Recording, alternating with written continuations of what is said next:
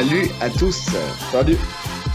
Bon, bienvenue sur le podcast Tatani Connexion, votre podcast préféré après les autres. Je suis Jarod, il est Rolly et aujourd'hui on est là pour vous parler de l'épisode Actu, l'épisode hebdomadaire, le Restant Connecté numéro 34.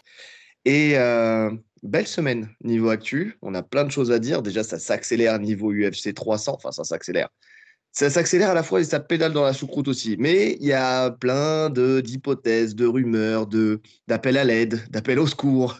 Donc on va parler un peu de tout ça et puis euh, et puis voilà, on va dérouler un petit peu. On a aussi des gens qui s'inventent des vies euh, cette semaine, donc euh, c'est pas mal. On va aussi en parler à la toute fin du, du podcast.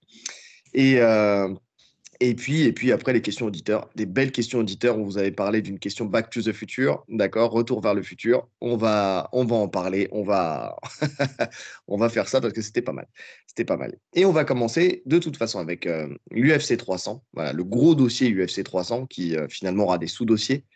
Avec Dana White qui va annoncer le main event de l'UFC 300 pendant la conférence de presse post euh, UFC 298. Donc, deadline. Donc, pression. c'est ça. Il s'est mis une pression tout seul. C'est ça. Euh, donc il reste que quelques jours pour Dana pour qu'il puisse annoncer les deux derniers combats, parce qu'il n'y en a pas qu'un, il n'y a pas que le main event, mais il y a deux combats à annoncer pour cette UFC 300. Car à l'instant T, rien n'est joué, mais rien n'est joué du tout.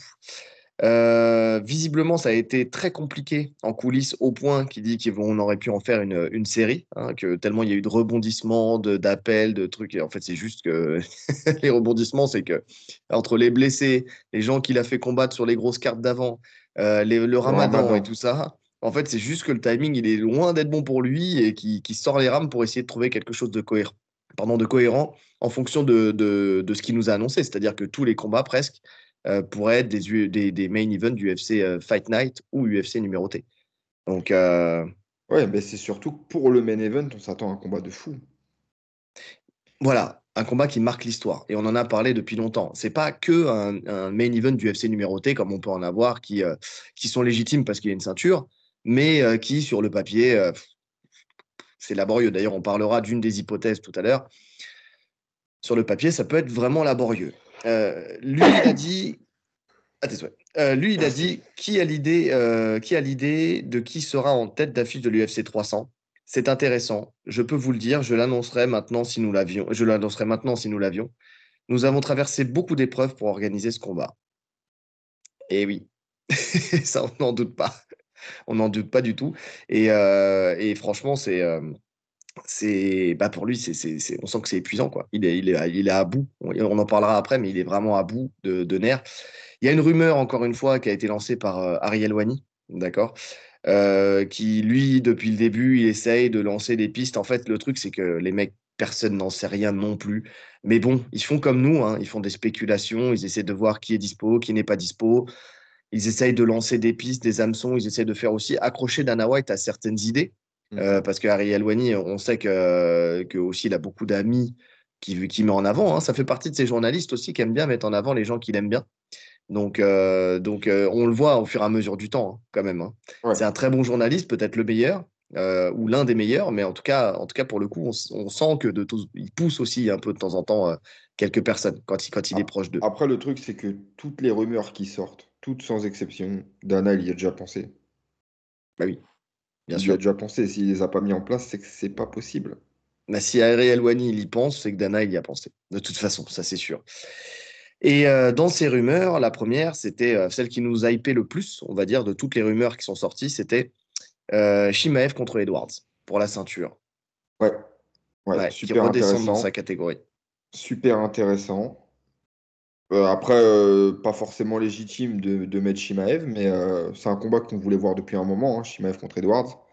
Le truc, c'est que ça a été tué dans l'œuf par un tweet de Shimaev qui a dit qu'il combattrait pas pendant le Ramadan.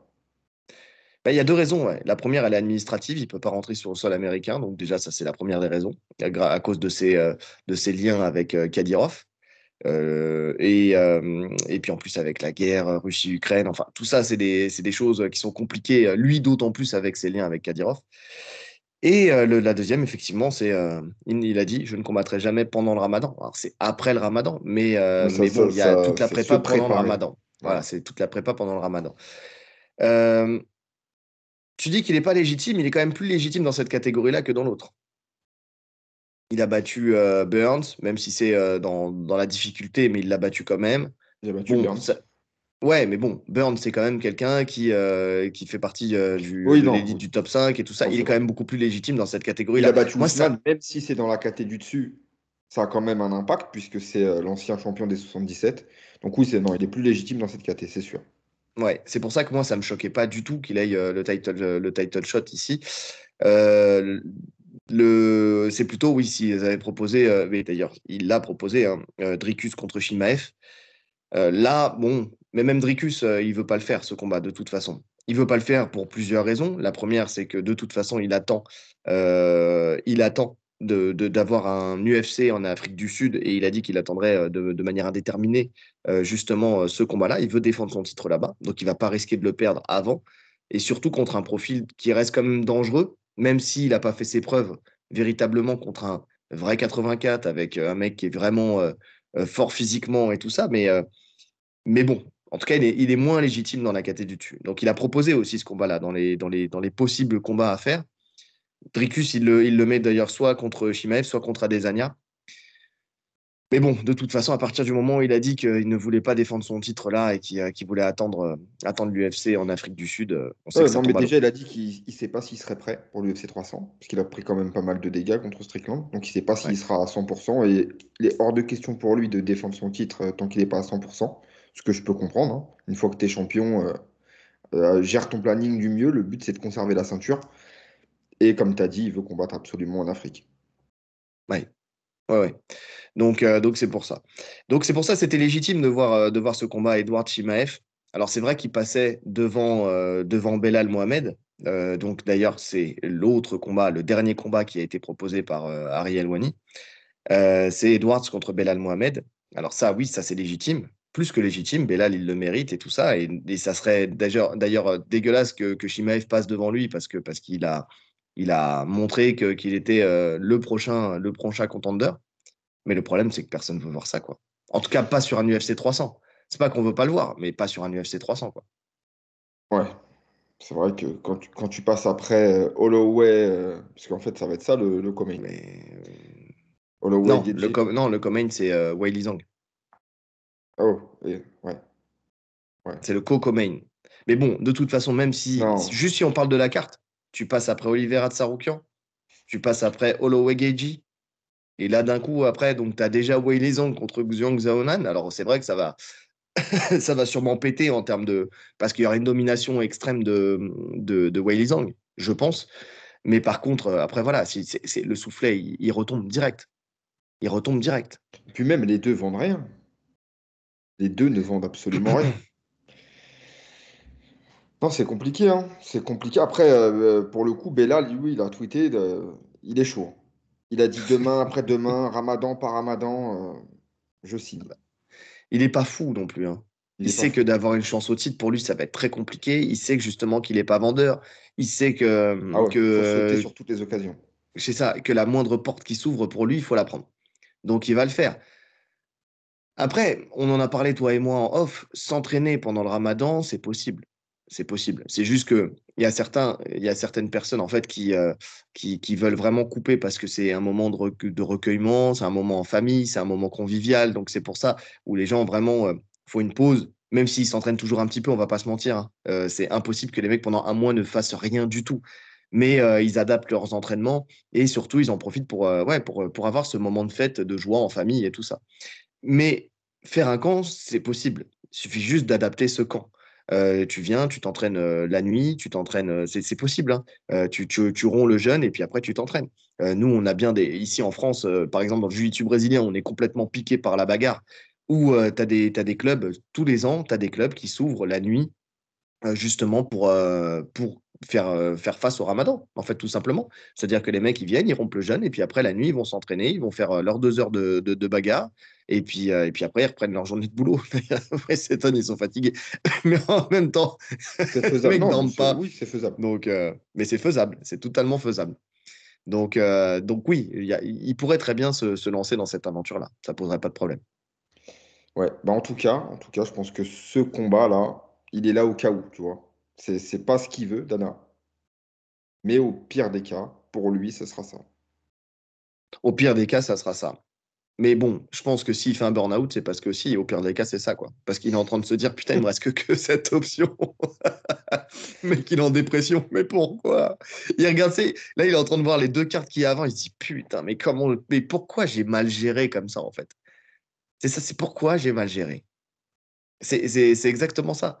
Tu vois, là, le, par exemple, Volka Topuria, tu peux le mettre en main event de l'UFC 300, ça choque personne quand tu vois le, buzz que ça fait, quand tu vois le, la, personnalité de Topuria, quand tu vois que Volkanovski, il a aussi, euh, il a aussi euh, joué, euh, joué sa vidéo, son machin, Too Old, tu vois, enfin, c'est, non, ça, ça, pouvait se vendre à l'aise. Ça pouvait se vendre à l'aise. Alors, effectivement, Volkanovski, de ce que j'ai compris, c'est pas un gros vendeur. Tu vois, c'est pas quelqu'un, c'est pas quelqu'un, nous on le kiffe, mais c'est pas quelqu'un qui a une hype de fou. on parle dans les MMX, hein, tu sais, les gens qui, mais ça reste une star. Ça reste une grande star. Et, euh, et surtout, euh, surtout, visiblement, Topuria, lui, quand même, a pris, euh, a pris de l'ampleur, tu sais, médiatiquement. Visiblement, il est beaucoup suivi quand même. Il est très suivi. Et donc, donc, pourquoi pas Pourquoi pas En tout cas, Volkanovski, parce qu'on parle de Volkanovski, lui se dit déjà prêt, si jamais il, il bat Topuria et qu'il qu'il ne prend pas trop de dégâts, il se dit déjà prêt à sauver cette carte. Il dit comme toujours, je suis capable de sauver la carte. Bon, euh, calme-toi, fiston, parce que la dernière fois que tu as sauvé une carte, euh, on a vu comment ça a fini. Mais hier, avant même qu'il fasse cette déclaration, on en parlait, toi et moi, hier soir. On en parlait. pour moi, c'était euh, une évidence que Dana, il attendait ça, justement, de le faire à la déclaration post-fight. Donc, il a déjà organisé, il a déjà vu avec Volka, c'est sûr. Mais le problème, c'est que en cherchant, on n'a trouvé aucun adversaire contre Volka. Bah, c'est tout le tu Mets qui? Tu mets qui pour une ceinture? Il a nettoyé la KT. Tu peux pas le refaire combattre dans la KT du dessus, c'est Islam le champion. Islam, il combat pas. Donc finalement, Volka, ouais, mais Volka, Volka tout seul. ouais, il va faire un shadow. Ça sera plus vendeur que Belal contre Edwards. le mec un shadow. Oh, je suis mon meilleur adversaire, les gars. il ne reste plus que moi. Venez, on fait ça. Tu sais quoi? On met écran géant, Volka contre Volka tu sais, PlayStation, UFC 5, et on fait ça. Eh, c'est révolutionnaire. C'est compliqué, hein, franchement. Ouais, c'est pas possible. Quand, tu, réfléchis, c'est impossible qu'ils le mettent en main event. Il n'y a personne. Mais c'est ça. C'est qui. qui euh, Holloway, il est monté, il est déjà là, mais il est au-dessus. Holloway, De toute façon, Holloway, il est signé. Euh, ouais, son combat est signé, donc. Euh, oui, oui, non, mais c'est pour ça, je te dis, il est sur le même event et en plus il est au-dessus. Euh, il est dans la caté du dessus. Il y a qui d'autre derrière? Ortega, Rodriguez. Qui est booké déjà dans la caté? Ils sont tous bookés. Il y a qui Ils sont tous bookés prochainement là. Ortega, il combat contre bah, contre Yair, non? Il n'y a, pas a pas un combat Ortega J'ai pas, pas regardé. J'ai pas regardé. J'ai pas regardé. Mais bon, c'est pareil, il leur a. De toute façon, il les a déjà battus. Il n'y a, y a, pas grand intérêt. Parce que. Euh, ouais, non, non, il n'y a pas grand intérêt. Là, le 24 février, là, Yair Rodriguez et Brian Ortega. Ouais, donc, euh, donc voilà. Après, c'est faisable, hein, mais euh, il n'y a, a, pas d'intérêt. S'il n'y a pas de blessure, c'est faisable. Ouais, mais bon, tu fais un pari de malade. Hein. Si tu annonces en 298, je sais pas, Volka contre le vainqueur de ce combat-là, par exemple, euh, tu prends un risque quand même parce que tu as une chance sur deux pour que les mecs ils soient out pendant six mois. Enfin, tu vois, donc euh, donc c'est compliqué. Ça reste très compliqué. Ouais, et puis même, non, franchement, j'ai pas envie de voir ça. ça c'est exactement la même chose qu'un Bellal euh, Edwards. Il n'y a pas grand intérêt. Alors, sportivement, oui, c'est toujours intéressant, surtout contre Ortega, ça va faire un beau combat. Mais c'est du déjà vu. Ça va pas révolutionner le truc, quoi. Non. Non, c'est compliqué. Il est tellement perdu, de toute façon, qu'il a même demandé à John Jones. Ils ont, enfin, lui, pas Dana, mais l'UFC, mais bon, voilà. Je pense que John Jones, euh, c'est Dana qui s'adresse à lui direct. Hein. Non, euh, c'est euh, Hunter Campbell. Ok. Ouais, justement, c'est ce qu'il a dit. Et il a expliqué, en fait, il a expliqué pourquoi il a refusé, parce qu'ils lui ont proposé. il dit dans une interview, donc c'est Hunter Campbell qui, il dit, j'ai reçu un appel d'Hunter Campbell, l'un des avocats en chef de, de l'UFC. Il m'a demandé, John, euh, ça, n'est que dans neuf semaines, mais est-ce qu'il y a une chance que tu sois prêt? Ce serait une super nouvelle pour la communauté. Tu m'étonnes. Euh, tu reviens en tête d'affiche d'un des plus grands événements de tous les temps. Et lui, il a été honoré par cette proposition, mais il dit qu'il pense qu'il ne sera pas prêt, qu'à son âge, il a beaucoup de, de, enfin, il n'a plus beaucoup justement de grands événements pour lui, et, et que bah, qu'il veut être sûr d'être à 100% pour, pour son retour, quoi. Et là, pour l'instant, c'est pas du tout possible. C'est pas du tout possible. mais pour qu'il en soit, ça colle avec, je crois que c'était 8 mois de récup qu'il devait avoir. Oui. Bon, visiblement, il récupère très bien. Tu vois, on l'a vu plaquer un footballeur. un rugbyman. Ouais. Ouais, ça, ça a l'air d'aller niveau récupération, mais je le comprends. Je le comprends. On sait que chaque combat pour John Jones, là, c'est potentiellement le dernier. Et euh, c'est euh, chaque combat est important. C'est une défaite et il perd tout, en fait. On sait que ça se bah, passe comme ça. il l'a dit. Hein. Il l'a dit, il a dit là maintenant, je, je, ne gère ma carrière que combat après combat. Il a dit si je roule sur Miocic, je vois la possibilité de continuer. Si c'est dans la douleur, euh, peut-être que j'arrête et euh, il ferme pas la porte à, Spinal. Donc ça veut dire que si vraiment il roule sur Miocic comme il a roulé sur Gann, euh, là il se dit ah ouais Spinal pourquoi pas, tu vas marquer l'histoire euh, une dernière fois et tout ça. Mais par contre si c'est pas le cas, non tu es sûr que derrière c'est stop quoi. Tu es sûr que c'est ouais stop. Il le dit lui-même, il est, il au moins il est honnête là-dessus. Hein. Il est très honnête. Il, va pas il va pas risquer de se blesser, il va pas risquer de lui aussi de se faire rouler dessus, tu sais. Enfin T'imagines, parce que perdre, c'est une chose. Mais t'imagines, tu te fais rouler dessus. Toi qui as été si dominant dans toute ta carrière. Non, c'est compliqué. C'est très compliqué. Et surtout, bah, moi, le truc, euh, le truc qui fait qu'il ne peut pas euh, combattre à l'UFC 300, c'est qu'il est dans une tournée euh, de, séminaires de malades, là, en ce moment. donc, donc, moi, j'avais, avant même de voir les, les, actus, là, il y a déjà un ancien élève à nous, enfin, l'ancien élève qui l'est toujours, mais c'est Iliane, qui, euh, qui est parti euh, en Thaïlande pour vivre de sa passion, du jiu-jitsu brésilien dans un premier temps, et puis quand il est arrivé là-bas, il s'est dit Oh, la boxe, c'est pas si mal que ça. donc il se met à combattre aussi en boxe thaï. Et, euh, donc, il m'a envoyé en fait la fiche d'un stage qui aura lieu les, 20-21 février là-bas, en Thaïlande. Donc, où il va sûrement participer. Et d'ailleurs, je lui ai dit, bah, je dis visiblement, enfin, j'ai dit, j'espère pour toi qu'il s'est remis de ses blessures, parce que sinon, le stage, je vois pas très bien ce qu'il va pouvoir te mettre en place. Mais visiblement, c'est, il, est, il est bien, il est bien physiquement, en tout cas suffisamment pour, pour faire un séminaire, puisqu'on l'a vu aussi en séminaire en Australie. Donc, où il expliquait, il a montré son fameux coup de coude, tu sais, qu'il l'a rendu célèbre, où il vient tenir les deux mains. Non, non, où il tient les deux mains de l'adversaire pour mettre le coude, tu sais, il baisse la main, il met le coude. celui qui, avait fait des dégâts à Rashad Evans en son temps. Et donc, il explique qu'il va faire une série, une série en fait de, de séminaires déjà, ne serait-ce qu'en Australie, tu vois, je pense que dans toute, euh, toute façon, l'Océanie, l'Asie, voilà, bah, déjà tout ce qui est asiatique, Océanie et tout ça, je pense qu'il va faire, un, il va faire des séminaires là-bas. Donc, euh, donc voilà, bah, c'est ça, c'est que le mec, il va, il va se faire, euh, il va se refaire en faisant les, des stages. Alors, j'ai pas fait la conversion puisque le, le tarif qu'il m'a envoyé c'était en batte. Donc, donc à moins qu'il il aime bien le baseball, ça fait beaucoup de batte quand même. donc, cette vanne est nulle. Non mais en cette vanne est nulle au-delà de ça, euh, bah, c'est plaisant de faire des stages, de voyager, de, kiffer. Non, je, comprends qu'il veuille absolument les faire, tu vois. Et puis en plus de ça, c'est la suite logique pour lui, de toute façon. Là, il, il commence déjà à tâter le terrain. Je pense aussi, tu sais, qu'il commence à tâter le terrain de l'après. Parce que vu qu'il commence à se dire, je vais peut-être arrêter tout ça, il vient, il fait ses stages, il voit comment ça accroche, il voit le monde que ça lui rapporte, il voit l'argent que ça lui rapporte. Et derrière, ça peut être aussi un élément euh, de, sur le fait d'arrêter tout, en fait, tout simplement. Tu vois, de se dire, euh, de se dire bah voilà, j'ai plus besoin de gagner mon, ma vie euh, en combattant quand je sais que je peux faire, je sais pas moi, 2000, 3000, 4000, 5000 balles sur un stage. Tu vois? Où je me prends même pas la tête. Je montre les secrets de ce qui m'a fait être la superstar que je suis. Tu sais, les combos qui m'ont fait gagner les combats c'est transposable qu'à lui parce qu'il a une allonge de, de, de, mètre, de, mètre 17 là, ou de mètre 11, ou je sais plus combien, mais euh, de mètre 15, je crois. Euh, donc c'est transposable qu'à lui, mais c'est pas grave, les gens vont kiffer. Tu sais, parce qu'il y a tous les, les mecs qui viennent de commencer le MMA et tout ça qui se disent Waouh, c'est super, ce coup de coude retourné, waouh, c'est super, ce coup de coude là. Alors il y a des choses qui sont transposables, mais bon, il a un style qui est particulier à lui, donc, mais comme c'est juste les gens viennent voir la star. C'est ça, donc, bah, ça euh, se faisait à l'époque en France avec toutes les, tous les mecs de la shoot box qui venaient apprenais à mettre euh, gauche-droite, low kick. Mais tu savais déjà le faire, mais euh, tu payais 130 euros pour faire ta photo, en fait. Mais exactement. Et qui c'est qui à qui j'en ai parlé la dernière fois? Des stages, des stages de jiu-jitsu brésilien et tout ça. Ah, quelqu'un qui me demandait, et toi, tu continues à te former et tout ça, tu as un prof et tout, ou alors tu fais des stages et tout? Je dis, mais les stages, les stages, à moins d'être vraiment en immersion avec un mec et tout ça, tu sais, avec un champion et tu fais des stages, ou là, oui, d'accord.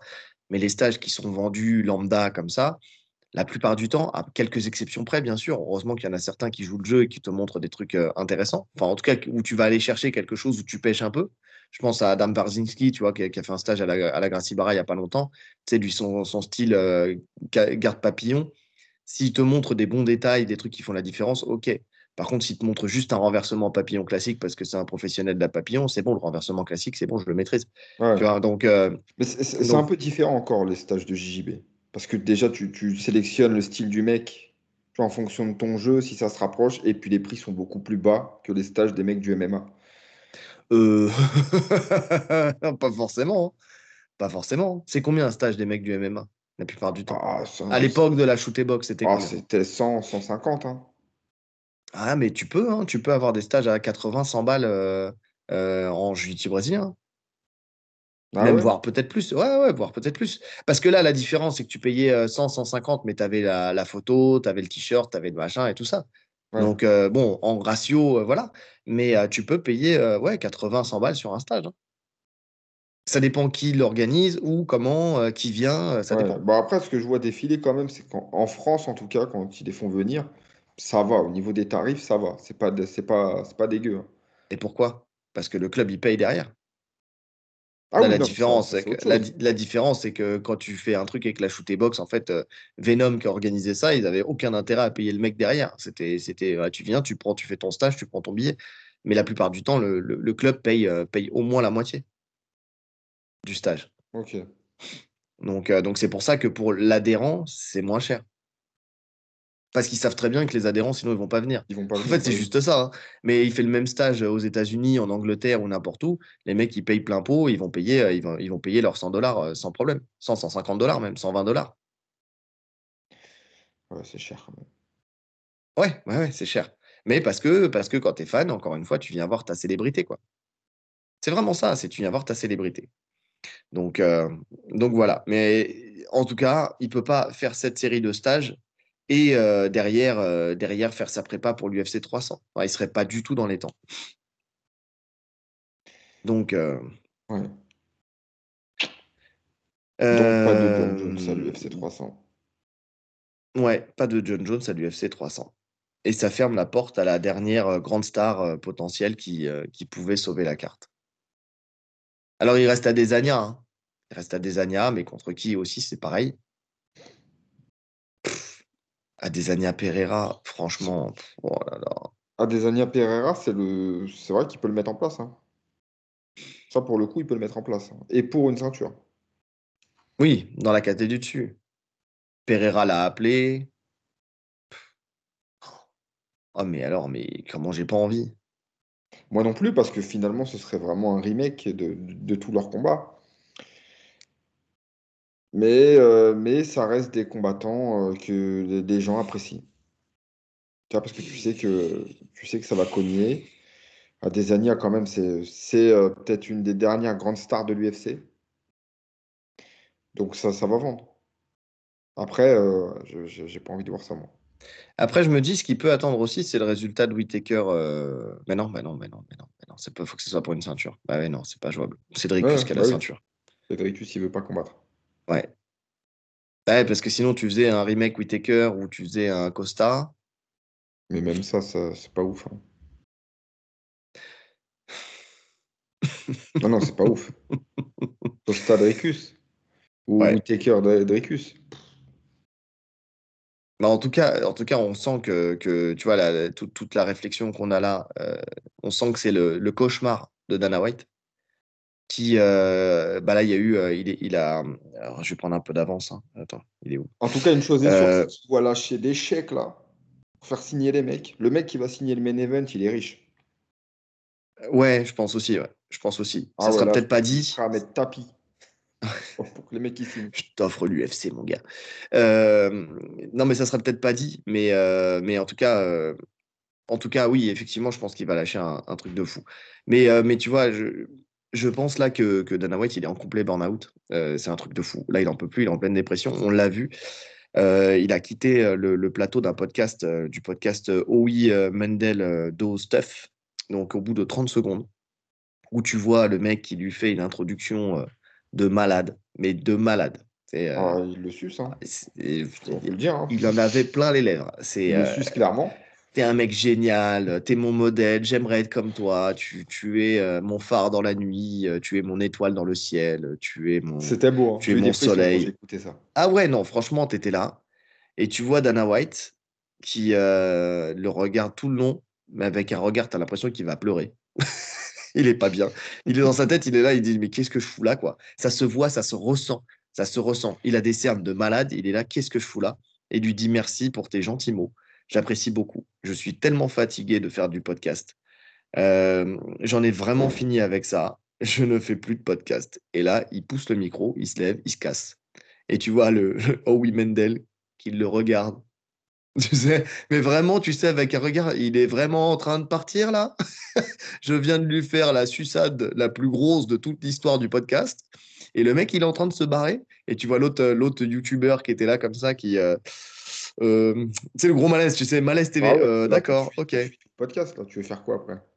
Bah, ils ont fait, visiblement, ils ont quand même fait une heure de podcast. Donc, euh, donc c'est que quand même, ils avaient des choses à dire. en tout cas, avec l'autre youtubeur, je pense qu'il a dû bien, bien milquer le, le truc et bien, bien le, le saigner, l'autre youtubeur, ce qui est bien, ce qui lui a donné une visibilité plus grande. mais, mais ouais, non, tu es là. C'est ce que je te disais hier, en fait. C'est typiquement, tu sais, le genre de situation où tu vas à un endroit, à un événement où tu n'as pas envie d'aller. Et normalement, par convention sociale, tu te dis toute la soirée, mais qu'est-ce que je fous là?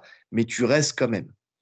Mais là, le mec, en fait, il est tellement. Il y a trop de soucis. Il n'a pas le temps de se dire, de, faire ça, en fait. Là, il s'est dit, allez, qu'est-ce que je fous là? Et pour le coup, allez, il faut que je me barre. Il faut que je me barre parce que là, je vais perdre deux heures, si ce n'est plus. Et euh, derrière, j'ai toujours pas trouvé le combat que je vais annoncer euh, dans, dans, dans quelques jours. Donc, euh, donc j'ai pas le choix. J'ai pas le choix, faut que je me casse. mais dans ce cas-là, tu refuses avant, tu vois. Ça évite ce grand moment de malaise. Mais, euh, mais ouais, non, c'était cette scène elle est fabuleuse. Hein. Si vous n'avez pas vu la scène, euh, je vous invite à aller la voir. Vous, vous regardez le, moment où il se casse. Mais tout, tout, toute la scène, elle est fabuleuse. Le pendant, le après, tout, tout est magnifique. Tu vois, le, fameux regard, tu, tu, lis le regard derrière les lunettes de, de soleil de oui Il le regarde genre, il est vraiment en train de se barrer. J'ai cru un canular au début, hein, tellement c'était gros. Mais non, ça, serait trop bien joué. Ça serait trop bien joué. Non, non, fabuleux, fabuleux, fabuleux. Mais, mais quand il va annoncer ces deux combats-là, il va faire une pause jusqu'à l'UFC 300. Il est obligé, là. Il peut pas rester la tête dans le guidon. C'est pas possible. Il faut qu'il se casse. Ou alors, euh, il fait l'UFC 300. Après, tu le vois plus pendant, pendant six mois. Quoi. ils vont lui mettre un backup. C'est pas possible. Non, mais là, il est clairement en burn-out. Il, va, il, va, il va péter, il va ah, péter en vol. C'est un taf de fou. Hein. Il y a tellement d'événements UFC. Tellement, tellement. Comparé à avant. Là, il y en a tous les, tous les week-ends. Ouais. Mais c'est surtout qu'il doit se faire un film, là. Il doit se refaire le film. J'ai annoncé le truc, ouais, main event de UFC Fight Night, UFC numéroté. Euh, et puis il doit se refaire le film de tous les combats qu'il a signés avant, tu vois les euh, Volkanovski. Parce que je pense que Volkanovski aussi, il l'avait déjà en tête. Mais comme il devait se faire avant le combat, ça a été décalé parce qu'il a pris le high kick de, Islam, tu vois. Hmm. Donc, tu vois, il y avait plein de trucs. Ouais, c'est vrai. Il a dû se dire ça. Il a dû se dire euh, John Jones. Il a, tu vois, il, a, il devait avoir plein de plans en tête.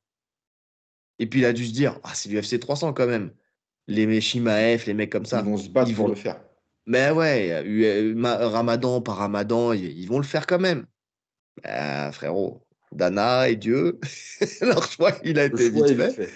Ah oui, t'es que le dieu de l'UFC, c'est tout. Hein. T'es pas, ça va, ça monte pas plus haut. Hein. C'est combien la hauteur de ton building? Bah, tu vas pas plus haut que l'étage. Hein. Ça, on va pas se mentir. Donc, euh, donc ouais, non, non, mais je pense qu'il y, a eu une, une succession d'événements qui ont fait que. Et là, il doit se refaire le film et il doit pleurer dans sa chambre toutes les nuits.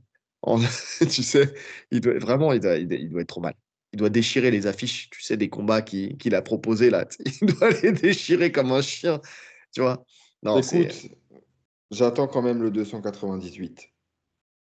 Parce que, bon, on sait qu'il retombe quand même toujours sur ses pieds, Dana White. Et, euh, à ce moment-là, on pourra en parler. Mais bon, pour moi, il y a encore des possibilités de, de Connor, de sortie de nulle part, tu vois. Je pense que s'il aligne les bons chiffres, les gens vont suivre. En plus, on en a déjà parlé. Par rapport à Connor, c'est même Dana White souvent qui bloque. Même d'après les dires de Connor. Hein. Lui, il est prêt depuis un moment. Hein. C'est Dana White qui bloque, qui attend le, bon moment. Sauf qu'on a dit que le bon moment, euh, au bout d'un moment, bah, il n'y a plus de bon moment si tu attends trop. Donc je pense que moi, le bon moment, de toute façon, depuis le début, on le dit, hein, c'est l'UFC 300 pour un retour. Il faut un, combattant emblématique. Il n'y a que lui. Mais oui, il a que lui. En superstar, il n'y a que lui. Bien sûr qu'il n'y a que lui. Non, mais quand tu retournes le truc dans tous les sens, de toute façon, il n'y a que lui. Il faut que ça soit lui. Euh, avec la potentialité de ce qu'on disait la dernière fois, de ce que tu disais, et euh, la nouvelle KT. Et j'ai eu euh, Julien aussi, Julien Julien Casier, tu sais, de la Gracie Barra, je le dis pour ceux qui ne savent pas qui c'est, de Mandal, du podcast Mandal, qui m'a dit en off, il dit c'est marrant que vous ayez parlé de ça parce que nous aussi, on en parle aussi, on pense que c'est vraiment le truc qui, euh, qui, va sortir. quoi. C'est le seul truc qui doit se faire et cette nouvelle KT, pourquoi pas de la créer pour ça? Tu peux même la créer pour ça, voir quelques temps si elle fonctionne et puis après dire bon, ça fonctionne, on garde, ça fonctionne pas, on la ferme. Tu vois? Tu fais un test. Ben oui, tu fais un test et le démarrage de ce test, c'est l'UFC 300. Ce qui te fait deux grosses annonces, une ceinture plus une nouvelle KT, tu mets McGregor dans les, dans, dans, en ligne de mire, et ça y est, c'est bon, on est bon. En fait, il n'y a pas d'autre choix que ça. Et si tu n'es pas con, tu fais ça. Le truc, c'est que comme il arrive en fin de contrat, il a peur de ce qui va se passer après. Sauf que le problème, c'est qu'il va falloir que tu lui donnes son combat à un moment ou à un autre. Ou alors tu actes, tu actes le fait que l'UFC fonctionne comme ça. Le dernier combat, on ne le fait pas. Quand tu as une grosse star, on veut la garder. Donc, euh, on acte le fait que Connor ne combattra jamais. C'est ce qu'il dit un peu. Hein en disant c'est Connor qui veut pas combattre, tatati tatata. Ça, enfin, il faut lire entre les lignes. C'est pas Connor qui veut pas combattre. Le mec, il arrête pas de s'entraîner. Il s'entraîne comme un ouf. Euh, il, a ouvert une cage juste pour son entraînement et tout ça. Donc, euh, donc non, non, il s'entraîne. Il s'entraîne. Donc, donc ouais, non, c'est juste actons le fait que l'UFC ne veut pas laisser partir ses, grosses pépites et les blocs par de peur, de peur qu'ils aillent à la concurrence. Mais, mais quelle concurrence? Il va aller où? On en parlait hier. Il ira pas hier. dans notre orga de MMA, Connor. Il va pas aller au Bellator, il va pas aller au PFL. Qu'est-ce que tu veux qu'il aille foutre là-bas? Le mec, c'est une superstar de la plus grosse organisation au monde. Ah Qu'est-ce qu'il va aller prendre des risques Aller au PFL Il va faire l'anglaise et euh, en aucun cas ça rentre en concurrence avec, avec l'UFC. Mais non, mais non. Tu le laisses, il va se prendre pas KO, comme on a dit la dernière fois. Comme on a dit, on ne sait jamais, ça n'arrivera pas parce que Pacquiao, c'est du très très gros niveau. Mais admettons, dans le, dans le, dans le, le, multiverse, il gagne contre Pacquiao, il va faire quoi? Il va provoquer Canelo. Canelo va le descendre. Allez, salut. Bon, Canelo, il va pas calculer. ah, on ne sait jamais. Hein. Si jamais. Attends, attends, attends, attends. Toi, tu es toujours pessimiste sur ces trucs-là. N'oublions pas l'argent. Même s'il a beaucoup d'argent, imagine, McGregor, multiverse. McGregor bat Pacquiao. McGregor bat Pacquiao. Il bat donc un énorme nom de la boxe anglaise. Ça donne tout de suite une valeur de plus à McGregor dans le monde de la boxe anglaise. Je te rappelle que là, on a un Ngannou qui a combattu contre Fury, qui a combattu contre, qui va combattre contre Joshua. Ouais, mais dans, une KT qui est très peu active, euh, Fury tourne autour du pot. Là, Canelo, il vient d'annoncer, là, il y, a, quoi, avant-hier, je crois, il a annoncé ses deux prochains combats. Il prend deux monstres. Non, Canelo, il est encore dans la, il est encore compétitif. Il a encore des choses à faire en anglaise. ouais, mais lui, ça va au mais... niveau. Mais ça va pas le retirer de ça. C'est pas comme un mec du MMA qui est au plus haut niveau, comme euh, McGregor en son temps, qui est au niveau et qui euh, va faire de l'anglaise et qui finalement ça nique sa carrière MMA. Là, ça reste dans son domaine. C'est juste que ça va être un billet stratosphérique parce que si ça se fait en Arabie Saoudite, les Saoudiens, ils vont mettre un billet stratosphérique pour ça. Euh, et, là, ça va être très très loin des chiffres de Mayweather-McGregor. Canelo-McGregor, si dans le multiverse, McGregor gagne contre, euh, contre Manny Pacquiao, et tu doubles le prix. tu doubles le prix. C'est déjà le record. C'est compliqué de doubler le prix. Hein. Allez, bah, tu le doubles pas, mais tu fais 50% de plus. Surtout que Mayweather, on sait qui c'est lui qui ils ont les, ils ont les moyens. Ils ont les moyens. Ils ont les moyens. Ils ont les moyens pour organiser ça attends, il, paye des mecs, des mecs des sommes folles pour qu'ils viennent dans le public. Non, mais bien sûr qu'ils ont les moyens, mais c'est pas qu'une question de moyens. C'est en tout cas actuellement Canelo qui est, euh, qui est encore, euh, je te dis, d'un point de vue sportif, pour lui, il le fera pas. Il le fera peut-être à la fin, Mais maintenant, il le fera pas. Il y a pas Ouais, mais attends, j'ai pas donné de En plus, temporalité. en hein. plus, il prend des fortunes, euh, lui aussi, il est archi bien payé. Donc, euh, J'ai pas parlé de temporalité, c'est-à-dire il fait ses deux combats, machin et tout ça. Mais c'est une parenthèse, ça le fait respirer, il se prépare un petit peu, il lui casse la gueule et puis après il retourne à sa carrière. Ça changera rien à sa carrière. Bref, ouais, on va pas parler de Milan là-dessus, de toute façon sur un truc qui n'arrivera jamais effectivement. Mais, euh, mais là, on s'est projeté un peu plus loin. Euh, mais c'était juste pour dire, en fait, l'UFC, il le bloque pour rien. Quoi. Il le bloque pour rien. C'est une catastrophe. Bref, on continue. On reste sur l'UFC et on a vu un rapprochement avec le Rising. Donc, euh, depuis quelques semaines, on a Dana White qui rencontre en fait des promoteurs comme euh, Eddie Hearn de, de, euh, Matchroom Boxing, comme David Feldman du BKFC, mais aussi, alors, Nobuyuki Sakakibara. Sakakibara, le président du Rising et ancien président du Pride. Ouais. Donc, euh, et, euh, et on sait que le Rising, ils aiment bien les copromotions, puisqu'ils l'ont déjà fait avec le Bellator et tout ça, de, les champions contre champions, ou même, euh, même combattant contre combattant. Donc, ça, ça se fait. Euh, et, euh, et voilà. Et l'UFC, normalement, eux ne le font pas. Ils font pas ça. Ils, ils ont aucun intérêt à le faire parce que, euh, parce que ça serait s'associer à des gens qui sont en, dessous d'eux, on l'a déjà dit. Ouais. Donc, Alors, euh, ils, donc- ils ont jamais fait de copromotion, mais ils ont déjà, bah, justement, à l'époque du Pride avec Sakakibara, envoyé des gars à eux dans les tournois du Pride. Ça se faisait avant. Ils Ouais. envoyaient un représentant de l'UFC. Donc là, il y a Sakakibara, justement, qui dit que la conversation entre les deux restera secrète, mais de rester à l'écoute, de rester de rester connecté. Ouais, ouais, ouais, c'est ça, c'est ça. Donc, euh, donc effectivement, on va rester à l'écoute, hein, on va voir. Il a dit, euh, il y a eu toute une tirade, ça c'est le côté, euh, côté japonais. C'était un jour de pluie, euh, comme il y en a rarement à Las Vegas. Donc on est resté à l'intérieur et puis on a discuté pendant des heures. Et finalement, notre discussion restera secrète, mais restez à l'écoute. c'est pas mal, c'est pas mal. En tout cas, bon, il n'a pas gardé de rancune sur le fait euh, que euh, qu'il lui ait euh, qu'il lui ait fermé le Pride. Euh, bah après, je pense qu'on est dans une situation autre aujourd'hui. En plus, il y a le procès et tout ça. Il prend aucun risque sur le fait qu'il refasse la même opération avec le Rising. Mais et euh, Rising tournoi ou pas tournoi? Il n'y a pas de tournoi. hein, c'est que des, des fights euh, normaux. Il n'y a pas de tournoi au Mhm. Rising. Il y avait des tournois, il me semble. Rising, j'ai beaucoup de mal à, à suivre le Rising. Alors, on est d'accord. J'ai beaucoup de mal, je comprends pas la, la cohérence du truc. euh, des fois, j'ai l'impression qu'il y a des événements, ils s'enchaînent, après, il y en a plus, après. Ouais, je sais pas. Je sais Ouais. pas. Mais donc oui, est-ce que est-ce qu'il enverrait des mecs là-bas ou est-ce qu'il y aurait des passerelles avec, euh, enfin dans un sens dans l'autre, je sais pas. En tout cas, on va rester connectés, on va voir ça. Ouais, Mais, est-ce euh, est-ce qu'il y a un vrai intérêt pour l'UFC? Je- J'ai pas l'impression. J'ai vraiment pas l'impression qu'il y a un intérêt pour l'UFC de s'associer avec le Rising. Ben non. Non, parce qu'à l'époque du Pride, c'était les deux plus grosses organisations. Ah, c'est même le Pride qui était au-dessus. C'est même le Pride coup, qui il était avait, il y avait un intérêt pour l'UFC, mais euh, maintenant, aucun intérêt. hein. Ouais. Ouais. À moins qu'il fasse ça pour, euh, encore une fois, dans ses, dans ses délires pour euh, niquer le PFL et le Bellator, qui, le Bellator avait l'habitude de travailler avec le Rising. Tu sais, pour prendre, mettre la main mise sur ce cette relation et les priver de, de ce truc-là. Tu vois? Que, en fait, les autres, euh, les autres organisations, les autres promotions de MMA, en fait, continuent à s'associer entre elles pour, euh, pour prendre de la force, en fait, tout simplement c'est peut-être un coup, euh, tu sais, il fait une OP agressive. hein. Tu sais, c'est vraiment, il, est, il, il coupe un lien, il coupe un réseau. Ouais, C'est le mec possible. est sur tous les dos. Après, ça se trouve, ils se sont rien dit de spécial. C'est l'autre, il s'est fait un film. De ouf. Il m'a dit. qu'on allait faire un truc. Mais oui, Sakaki. Mais oui, Sakaki, t'inquiète pas, on va faire un truc. Allez. Tiens, tu veux un parapluie? Il pleut à Vegas. Il pleut à Vegas. Je te conseille d'aller voir la Tour Eiffel, elle est très belle. Allez. Tiens, je te donne 10 balles, va jouer à la roulette.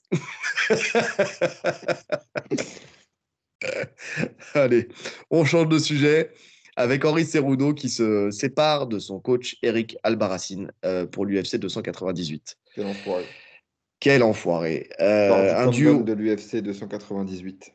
Ouais, qui, annonce- ça. Euh, c'est un duo emblématique, euh, que ce soit dans la carrière d'athlète, euh, de, bah, que, que ce soit dans sa carrière d'athlète en fait, mais aussi en tant que coach de l'UFC. Qu'est-ce que je raconte moi? Qu'est-ce que j'ai écrit? J'écris n'importe quoi en ce moment, vous avez remarqué, hein, c'est un truc de fou. Bref, on s- C'est pour ça qu'il a 40 pages de notes. Il y a 39 pages qui servent à rien. Ah là là.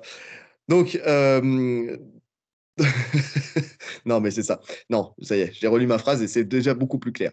Donc, c'est un duo emblématique, effectivement, que ce soit dans la carrière d'athlète de Cerudo, mais aussi dans la carrière de coach, quand il a eu sa parenthèse où il était euh, redevenu coach, où il a entraîné John Jones, il a entraîné euh, euh comme Wei Zhang, euh, euh, Jiri Prochaska et tout ça.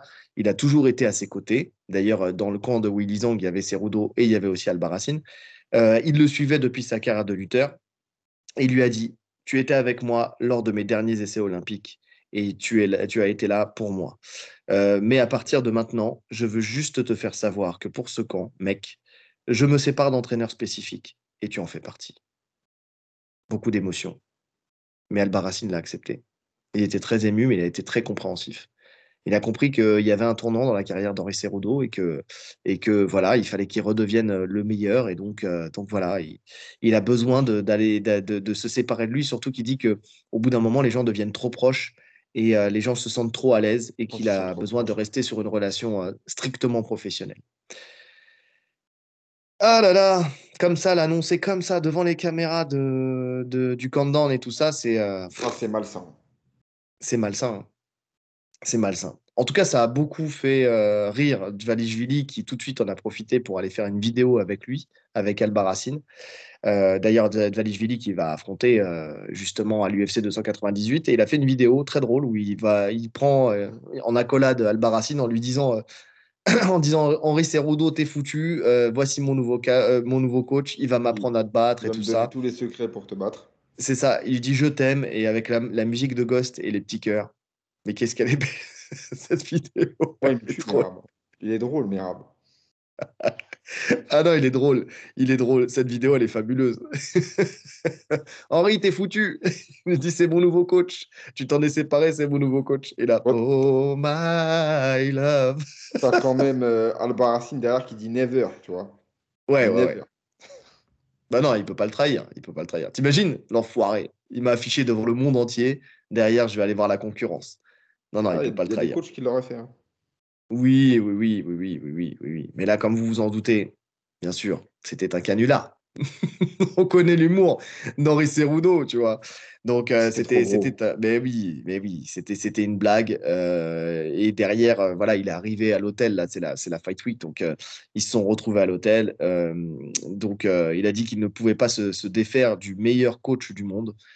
Donc, euh, donc voilà, donc il officialise euh, le fait que ça soit une blague. D'ailleurs, il y en a beaucoup hein, qui ont cru à une blague. Hein. Volkanovski lui a dit si tu fais ça, t'es qu'une merde, même si j'y crois pas trop. Tu vois, il y en a beaucoup comme ça qui ont réagi. Et, euh, mais ça n'a pas empêché quand même de, de de faire une petite photo à l'hôtel avec Sterling et, et en le remerciant des bons conseils pour battre Cerudo.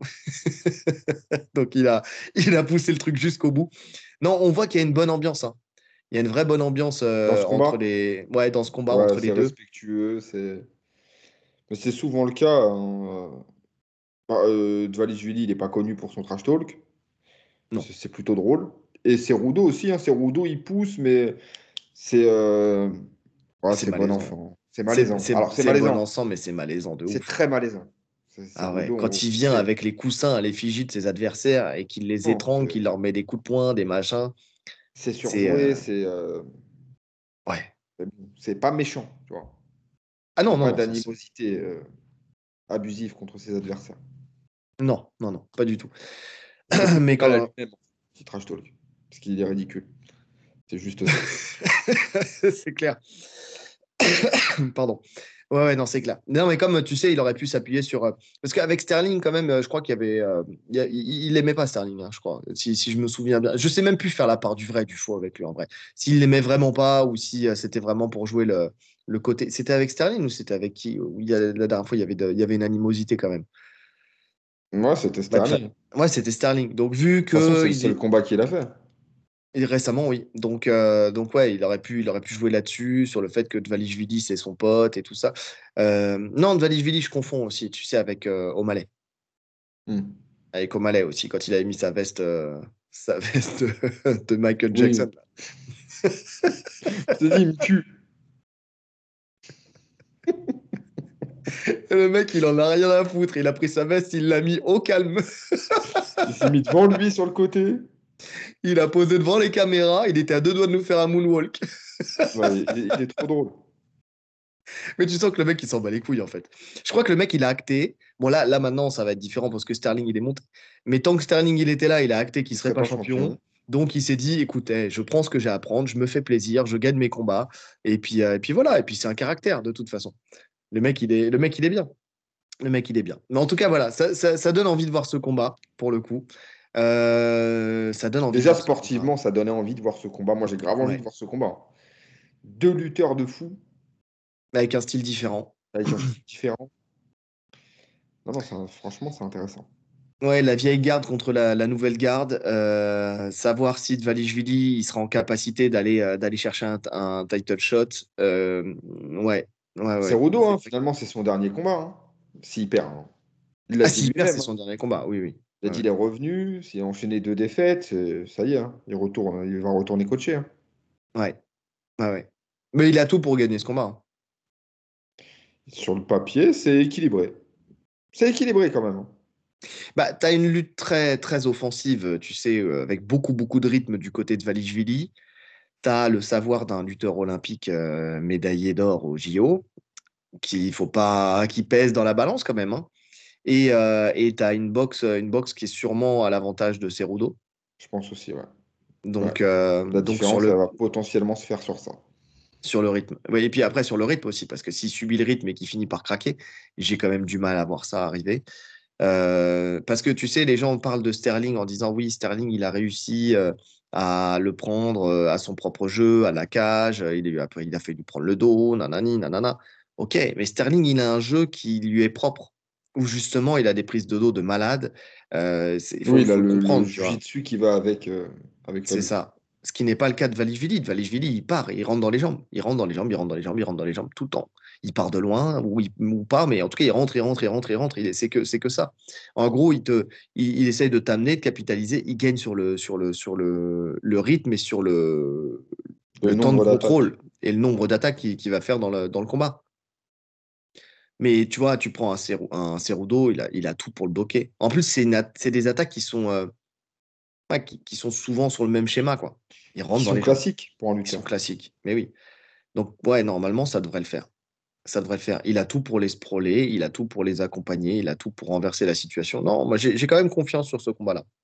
J'ai quand même confiance sur ce combat-là. C'est pas le profil le plus dur pour, euh, pour Cerudo. Et d'ailleurs, si derrière, il lui donne le title, euh, le title shot et que euh, O'Malley euh, conserve son titre, bah, tu vois, j'ai plus de facilité à le voir remporter un combat contre O'Malley, entre guillemets, hein, que, euh, que contre Sterling, par exemple. Et Sterling, c'était compliqué. hein. Moi, tu sais, euh, je voyais, euh, je voyais Cerudo euh, vainqueur de peu, mais vainqueur, hein, si on reprend le fil. hein. Ouais, ouais. Franchement, le... ah, c'est l'UFC 299 euh, au Malais. Oui, Ouais, ouais. c'est trop tôt. Parce que potentiellement, si les deux sortent sans blessure, euh, Dana, il met tout de suite euh, Cerudo, euh, Cerudo au Malais, main event de l'UFC 300. Mais si les deux sortent sans blessure, il aurait pu le mettre. hein. Mais c'est juste que là, comme il Mais a annoncé l'UFC, que. le 299, c'est trop, c'est beaucoup trop tard pour Ouais, attendre trop, ouais, ouais. Je suis d'accord. Je suis d'accord. Bon, on verra de toute façon ce week-end. Là, j'ai hâte de voir cette carte. Franchement, c'est une super carte. hein. Le 298, c'est une super carte. C'est rien encore à côté du 299, mais franchement, déjà, c'est déjà pas mal du tout. On continue avec euh, euh, Strickland qui a allumé le, le streamer euh, Snico. Donc, gratuitement, comme ça. Allez, c'est cadeau.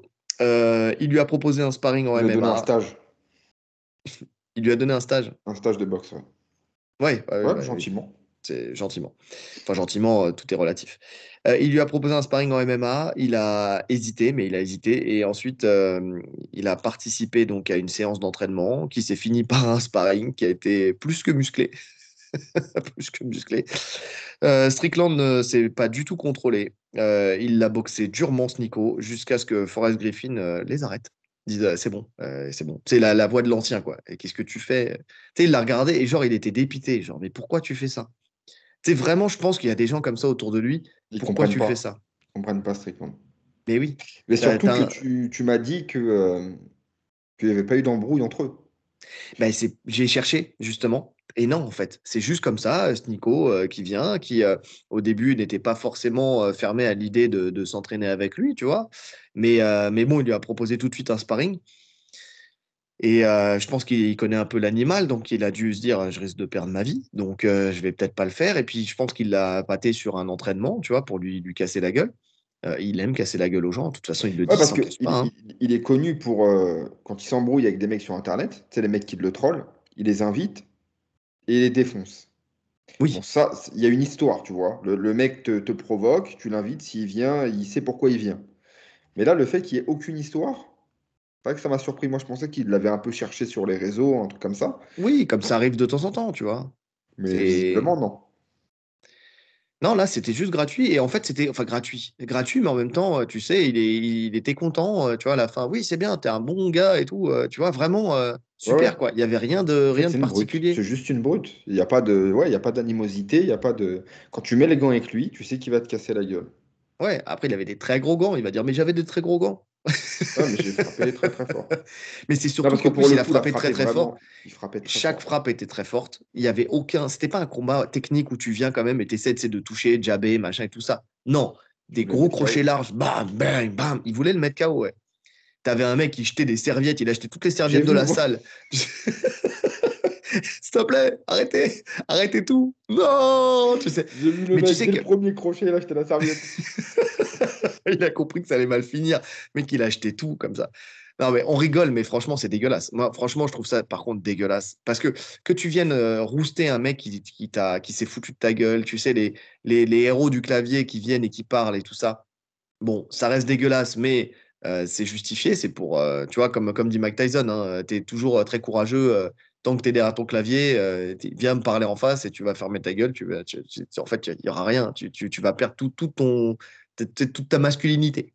Tu disparais, tu vois, toute ta combativité. Mais, euh, mais c'est vrai, c'est vrai. Euh, mais le problème avec cette connerie-là, c'est tu sais qu'il appelle de ses voeux, euh, il espère tuer quelqu'un un jour, mais ça va arriver.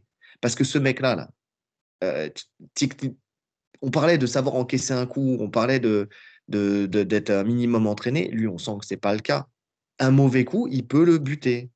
Je suis d'accord. Il peut le tuer, même avec des gros gants. maintenant, est-ce que ça te choque? Dans le sens où tu as déjà mis, t'as déjà été dans une salle d'anglaise, il y a toujours le connard de la salle, débutant, pas débutant, il veut te mettre KO.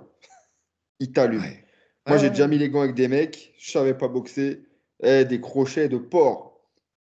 Ils en ont rien à foutre. Et pourtant, écart de poids, pas écart de poids, ils sont là pour t'allumer. Dans toutes les salles, il y a un mec comme ça.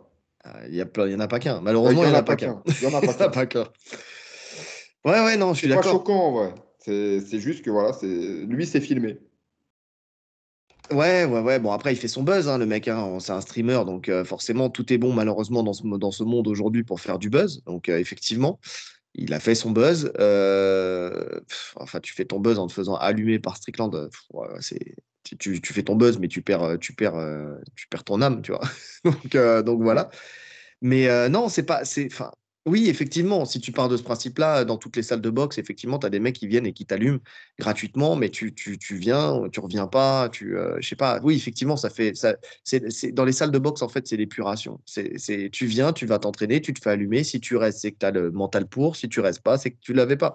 Et dans ce cas-là, tu vas faire euh, du, du sac dans une salle de. Tu sais, les nouvelles salles, là, tu sais, où tu as les lumières qui sont tamisées, tu as de, la grosse poire, et en musique, à- allez, ah, ah, À 500 euros par mois. Ah, ah, ah, ah, ah, ah. Donc tu fais ça, et tu te dis super, et tu dis à tes collègues, ouais, je fais un peu de boxe anglaise, tu sais, c'est parce qu'en fait, tu vois, j'aime bien ça. Euh, mais tu vas pas dans les salles qui sentent le- la, la sueur et le sang. Euh, oui, je suis d'accord, je suis d'accord, je suis d'accord. On l'a tous vécu, on s'est tous fait rouster au début. Même à la fin. Par certains, oui, tout à fait, tout à fait. Ah, Il y a toujours quelqu'un qui est meilleur que toi. hein. Mais quand même, au bout d'un moment, tu sais quoi, quand même, quand même. Par contre, euh, quand tu commences à progresser, que tu commences à être accueilli dans la salle et que tu commences à devenir un des boxeurs, après, c'est moins le cas. C'est, tu vois, c'est Bien sûr, boxer, bien on se fait la guerre, mais, euh, mais quand même, tu as, un respect qui s'installe. Et construit, les gens s'intéressent, à- même le coach, hein. Le coach s'intéresse à toi, c'est ça. sait que tu existes. Mais euh, c'est pour ça que moi, ça me choque pas, en fait. Ça, ça, ça me choque pas. Les gens savent à quoi s'attendre, je pense, quand ils mettent les gants avec Strickland. On l'a vu. On a vu plein de vidéos tournées de lui. De lui. Et tu vois, pourtant, je pense que en- avec ses partenaires d'entraînement, Donc des, des mecs chauds. Ah oui, il boxe pas comme ça. Très intelligemment. Bah, bien sûr. Mais parce qu'il sait que tu peux pas faire ça de toute façon. Alors, Va, va faire ça face à Pereira. Va lui envoyer des crochets comme ça. Il va t'en mettre un, tu vas faire dodo et c'est tout. Merci, bonsoir. Tu es obligé de tourner ouais. et puis, euh, et puis c'est pas la même logique. Dans- un cas, il est en préparation, dans l'autre cas, il est en exécution. Tu vois, c'est pas la même chose. non, faut Donc, pas mettre euh, les gants avec lui, c'est tout. Non, Et ça, ça, a sûr. fâché, euh, ça a fâché Jack Paul. Ah, il est fâché tout rouge. Il s'est fâché tout rouge. Euh, donc, il a réagi euh, justement à son sparring parce que c'est un ami du streamer et il lui a proposé un sparring avec un million de dollars à la clé en cas de victoire. À Porto Donc, Rico.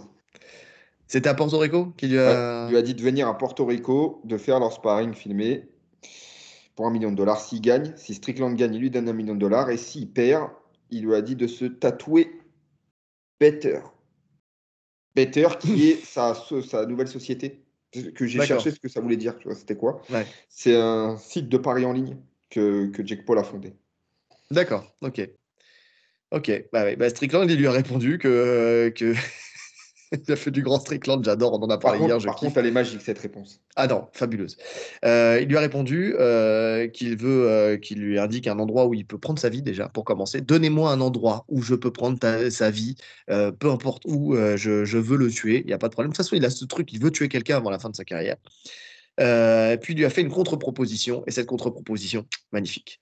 Il lui a dit, en fait, Jack, je vais te faire une meilleure offre parce que l'argent ne peut pas acheter le bonheur, et que tu en as beaucoup, et que tu es toujours un con. Pas de caméra, toi et moi dans un désert, cela achèterait mon bonheur. pas d'Instagram, pas de like, pas de jeu, juste toi.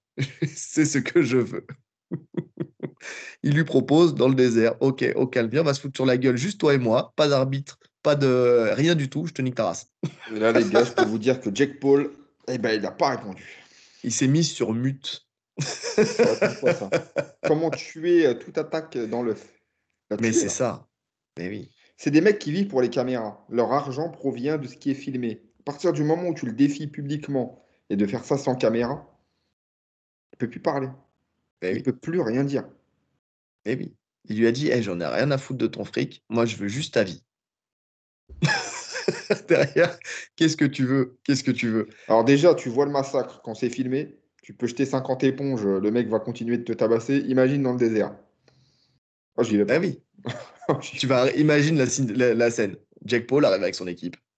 Jack Paul voit Strickland tout seul, avec son chien et sa mitraillette. Jack Paul euh, tourne le regard à droite, voit un trou de forme rectangulaire et une pelle. et lui dit Mon gars, c'est maintenant. Voilà. Pas de gants, pas de règles, je vais te niquer. c'est vraiment Non, ça. il n'y aura pas de réponse. Il n'y aura pas de réponse. Non, mais il l'a tué dans l'œuf. Il sait très bien que le mec est très dangereux. Euh, c'est très très compliqué. Jack Paul, euh, il lui a dit, il lui a dit, tu prends des, des, des, des, des boxeurs, de, enfin des, des combattants de MMA à la retraite. Il lui dit, tu fais du mal à notre jeunesse. En plus, il va en faire une affaire personnelle. Tu sais, il est dans ce truc où il veut sauver l'Amérique. Donc, euh, pour lui, ce que renvoie un, un YouTuber comme Jack Paul, c'est euh, tout ce qu'il déteste dans, dans la vision qu'il a de l'Amérique. Tu vois, une vision qui est pas très glorieuse, on va pas se mentir. hein qui est très archaïque. Mais, euh, mais voilà, le mec est habité par ses convictions et, euh, et il en a rien à foutre. Il va, il va lui casser la gueule. Et on sait que, on sait que euh, Jake Paul tape fort, bon, bo- bon boxeur anglais, mais attention, Non, Strickland. Strickland, il est très très chaud. Ne serait-ce qu'en anglaise, il est très très chaud. Il va lui casser la gueule. Ah, je pense aussi. Mais oui. Pour le Tout coup, le là, monde n'est pas- Strickland lui casse la gueule. Tu sais, c'est pas parce que Pereira l'a mis KO que Pereira, c'est il casse la gueule à Jack Paul tous les jours aussi. Tu vois. Mm. Donc, euh, donc oui, non, non, c'est non, c'est c'est pas possible. C'est pas possible. Il ne répondra plus jamais. C'est fini. Mais tout le monde devrait lui répondre comme ça, en vrai. C'est parce qu'après, les autres veulent faire du fric. C'est Alors, veulent les autres profiter de veulent ça faire pour faire du fric. fric. Et puis les autres n'ont pas forcément le. Parce que lui, pour le coup, on sait qu'il est au bout. Ouais, Ça, s'il lui répond, il le ferait vraiment. Ouais. Tout le monde n'est pas aussi fou. Non, non, je suis d'accord. Je suis d'accord. Mais tu, tu vois, il y a vraiment une part des influenceurs là qui prennent le pas sur les sports de combat, sur, le, sur nos sports de combat qui est de plus en plus grande. On a, on a toujours eu, euh, tu sais, des journalistes. Des... Je me souviens d'une vidéo, j'en ai déjà parlé, tu sais, avec euh, Chris Cyborg, euh, qui avait fait une interview avec un journaliste et puis à la fin, elle avait dit, euh, ils avaient fait un pari avec le journaliste, si je te mets KO, si je te mets KO tant de fois dans le sparring, tu bois ta pisse. Ah, il a bu sa pisse. tu vois ce que je veux dire? C'est dégueulasse, c'est dégueulasse, mais le mec, il était obligé de boire sa pisse. Tu vois, à quel moment, tu vois, c'est... Ouais, il y a longtemps. Il y a ah longtemps. Je crois ça me fait penser un peu au truc genre jacasse, tu vois. Ouais, ouais, ouais. Mais tu vois, tu as toujours eu des mecs comme ça qui ont eu cette envie d'aller se frotter à, aux mecs forts, tu vois. Euh, d'accord. mais, là, quand même, on arrive dans un truc où, tu vois, il y a, une extension, il y a du bif, il y a du buzz. As, derrière, tu as Jack Paul qui réagit, puis après, tu auras un autre, et puis encore un autre. Et puis, on arrive dans un truc où, où on arrive à des déviances de malades. Des déviances où tu as des mecs, des influenceurs qui se pensent euh, légitimes pour gagner des combats contre des grandes stars et des mecs super chauds, des mecs très dangereux. On a eu un exemple en tête. tu veux en venir Et bien sûr, on a un exemple en tête qui est franco-français, là, pour le coup. Enfin, dagestano-français, on va dire. Tchétchène, non? Euh, Tchétchène. Tchétchéno-français Oui, ouais, Tchétchène, ouais, c'est vrai. bon, attention, je vais me faire des ennemis parce qu'il ne faut pas, faut pas mélanger tout ça. Quoi. Euh, Ibra TV. Ibra TV qui dit en interview, au calme, qu'il peut battre Doumbé et Nganou. Ou Doumbé et Nganou. Euh, alors, Ibra TV, il s'entraîne. Hein, il s'entraîne pour se, pour euh, combattre en fait l'hexagone MMA avec objectif d'affronter euh, Greg MMA. Euh, sûrement pour le dernier combat d'ailleurs de Greg MMA en carrière. Et justement, il vient dire que, que pour moi, Cédric Doumbé est plus fort que Greg MMA au niveau technique.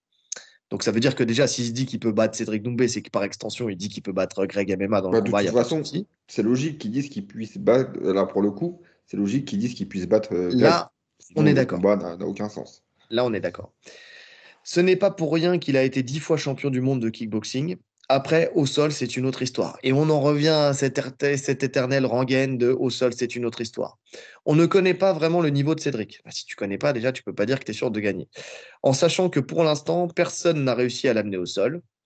Euh, mais euh, un combat de boxe pied-point, euh, je ne pourrais pas le battre, par exemple. Mais dans une cage, par contre, je pense que je peux le battre. Ce n'est pas prétentieux. Voilà. Euh, c'est juste que je me suis tellement entraîné, même contre Francis Senganou, je pense que j'ai mes chances. Dans ma tête, oui, dans ta tête, je, je ne peux pas perdre. Euh, je, non, je ne peux pas me dire que je n'ai aucune chance. Quand je rentre dans la cage, je sais que j'ai une chance. Mes frérots déjà rentrent dans une cage déjà. Euh, je ne sais pas s'il a déjà fait un combat. Je crois pas qu'il ait déjà fait un combat. Il a déjà fait des combats sur sa chaîne. Oui, sur sa chaîne sur sa chaîne contre des mecs qui venaient, euh, qui venaient de, de, de, Sarcelles et de, euh, de Villeneuve-Saint-Georges. Ah, parce qu'on euh, vient de Sarcelles, on ne sait pas se battre, c'est ça, Non, mais tu m'as, tu m'as compris, mon cher Rolly. Avec le 9 on est fort? Non, mais non, le 9-5, ils sont chauds aussi. non, mais tu, vois ce que je veux dire, c'est que le mec, il a pris des mecs qui étaient là, qui avaient juste envie de, de venir se montrer. Alors, tu as quelques mecs qui ont popé derrière, tu vois. Mais, mais, mais quand même, il a affronté des mecs qui étaient juste là pour le, le fait d'être là. Euh, tiens, j'aime bien me bagarrer. En vrai, c'était ça. Il allait voir un mec dans la rue, t'aimes bien te battre, toi? Ah, T'as l'air un peu musclé, t'aimes bien te battre? Allez, viens, je t'invite. Comme le, mec qui faisait du street workout, le Renoir, là, tu sais. Il y a eu un moment, un Renoir, il l'avait croisé sur les quais de Seine. C'est à l'époque où je regardais un petit peu, après j'ai complètement arrêté, ça m'a saoulé, euh, quand il combattait encore sur les terrains de foot. Et donc, euh, mais je, ne crois pas que c'est contre Greg MMA qu'il ait, combattu. Ou si, peut-être contre lui, je sais plus. Euh, oui, contre Ibra TV, tu m'as compris. Euh, et donc, euh, il, vient et lui dit Ouais, t'es balèze, toi, t'es musclé, t'as déjà boxé? Ouais, un petit peu, ouais, j'aime bien me bagarrer et tout ça. Il l'avait fait venir plusieurs fois même.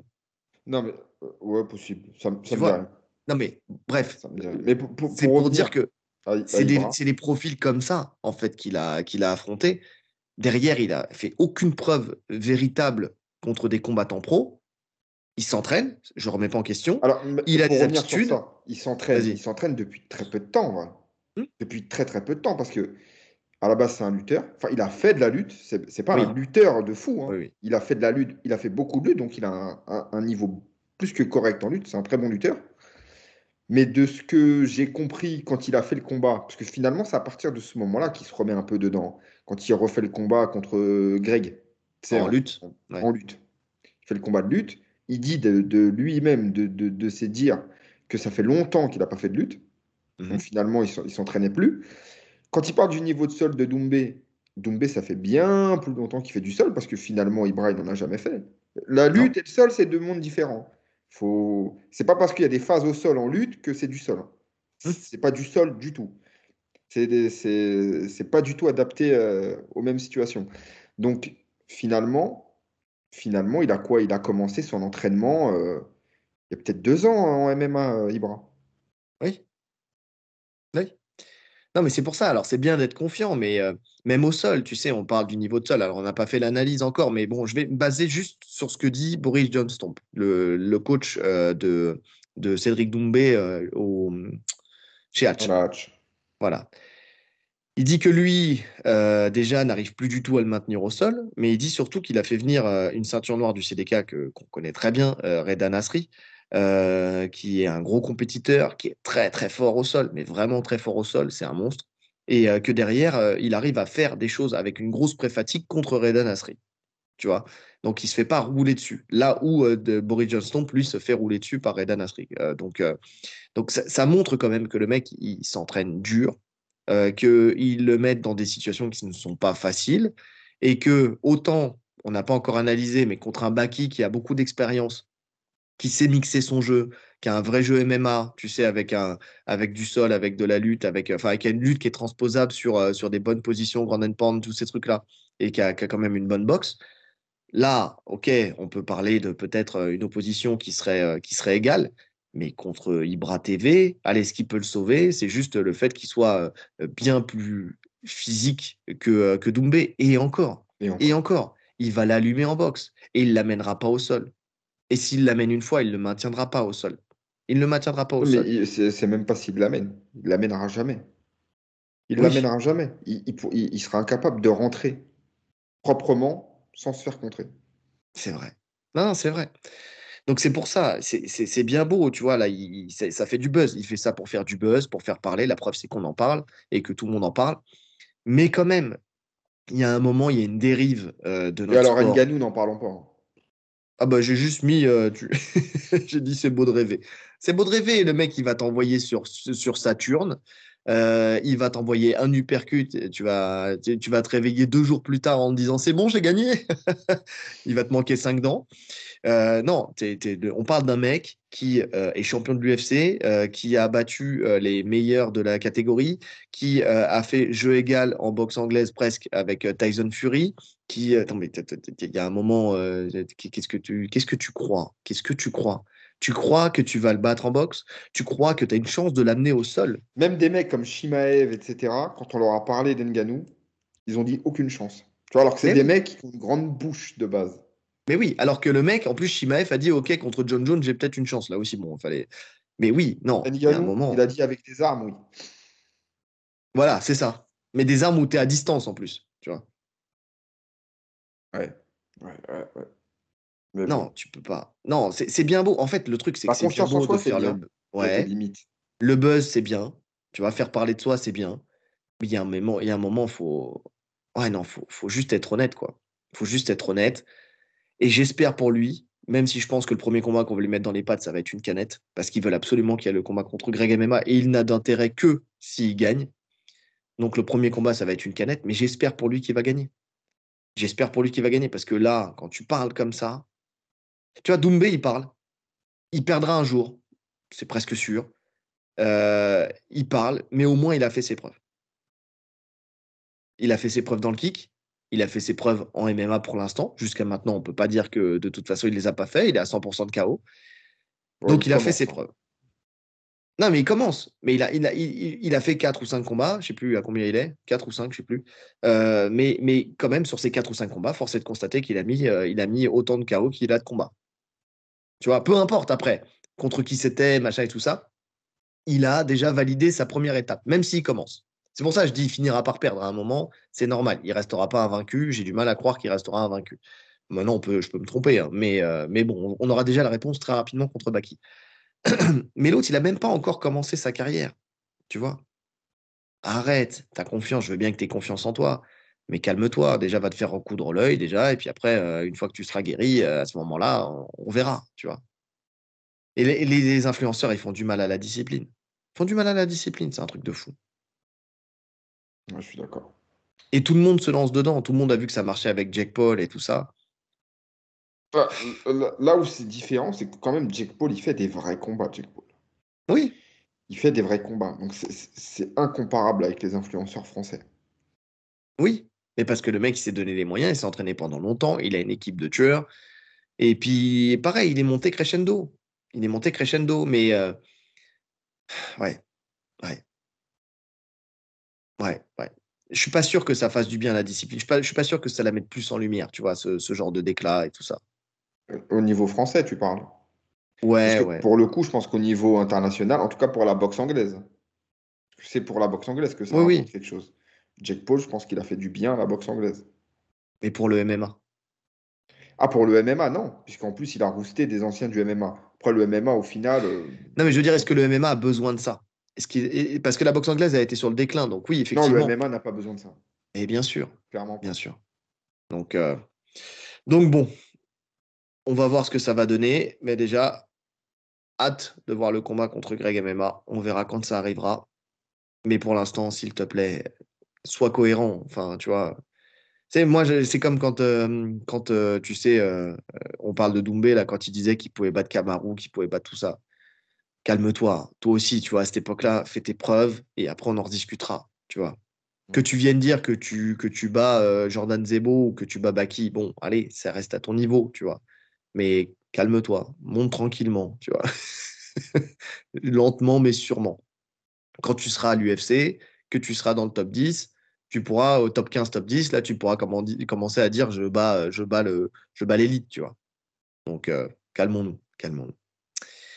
On continue d'ailleurs sur le, monde du MMA français et sur, euh, sur Doumbé, euh, qui a répondu en fait à, BSD. En fait, c'est qui est le visage du MMA français La question. Est-ce que c'est Doumbé? Est-ce que c'est BSD Est-ce que c'est Gann euh, BSD, a été interviewé par Harry Alwani et il a dit que Gann était l'actuel visage du MMA français et que Doumbé, c'était le visage du kickboxing français. Donc, euh, pas encore du MMA français, qu'il n'avait pas encore fait assez de choses, qu'il n'était pas à l'UFC, qu'il n'était pas, il, pas assez haut dans la discipline pour pouvoir se prétendre être euh, l'image, l'image du MMA français. On sait que Harry Alwani, on en parlait tout à l'heure, il aime bien mettre en avant ses potes et on sait qu'il a, qu'il a une admiration pour Doumbé. Donc, euh, d'où sa question, je pense. Parce que pour lui, vu euh, de l'autre côté euh, de, de, l'océan, pour le coup, Doumbé, c'est la plus grande star. Donc, donc voilà. Et Doumbé, il a répondu, il a dit Je suis 100% certain d'être le visage du MMA français. Et tout le monde le sait. Pour certains, si tu n'es pas à l'UFC, tu ne peux pas prétendre à ce statut.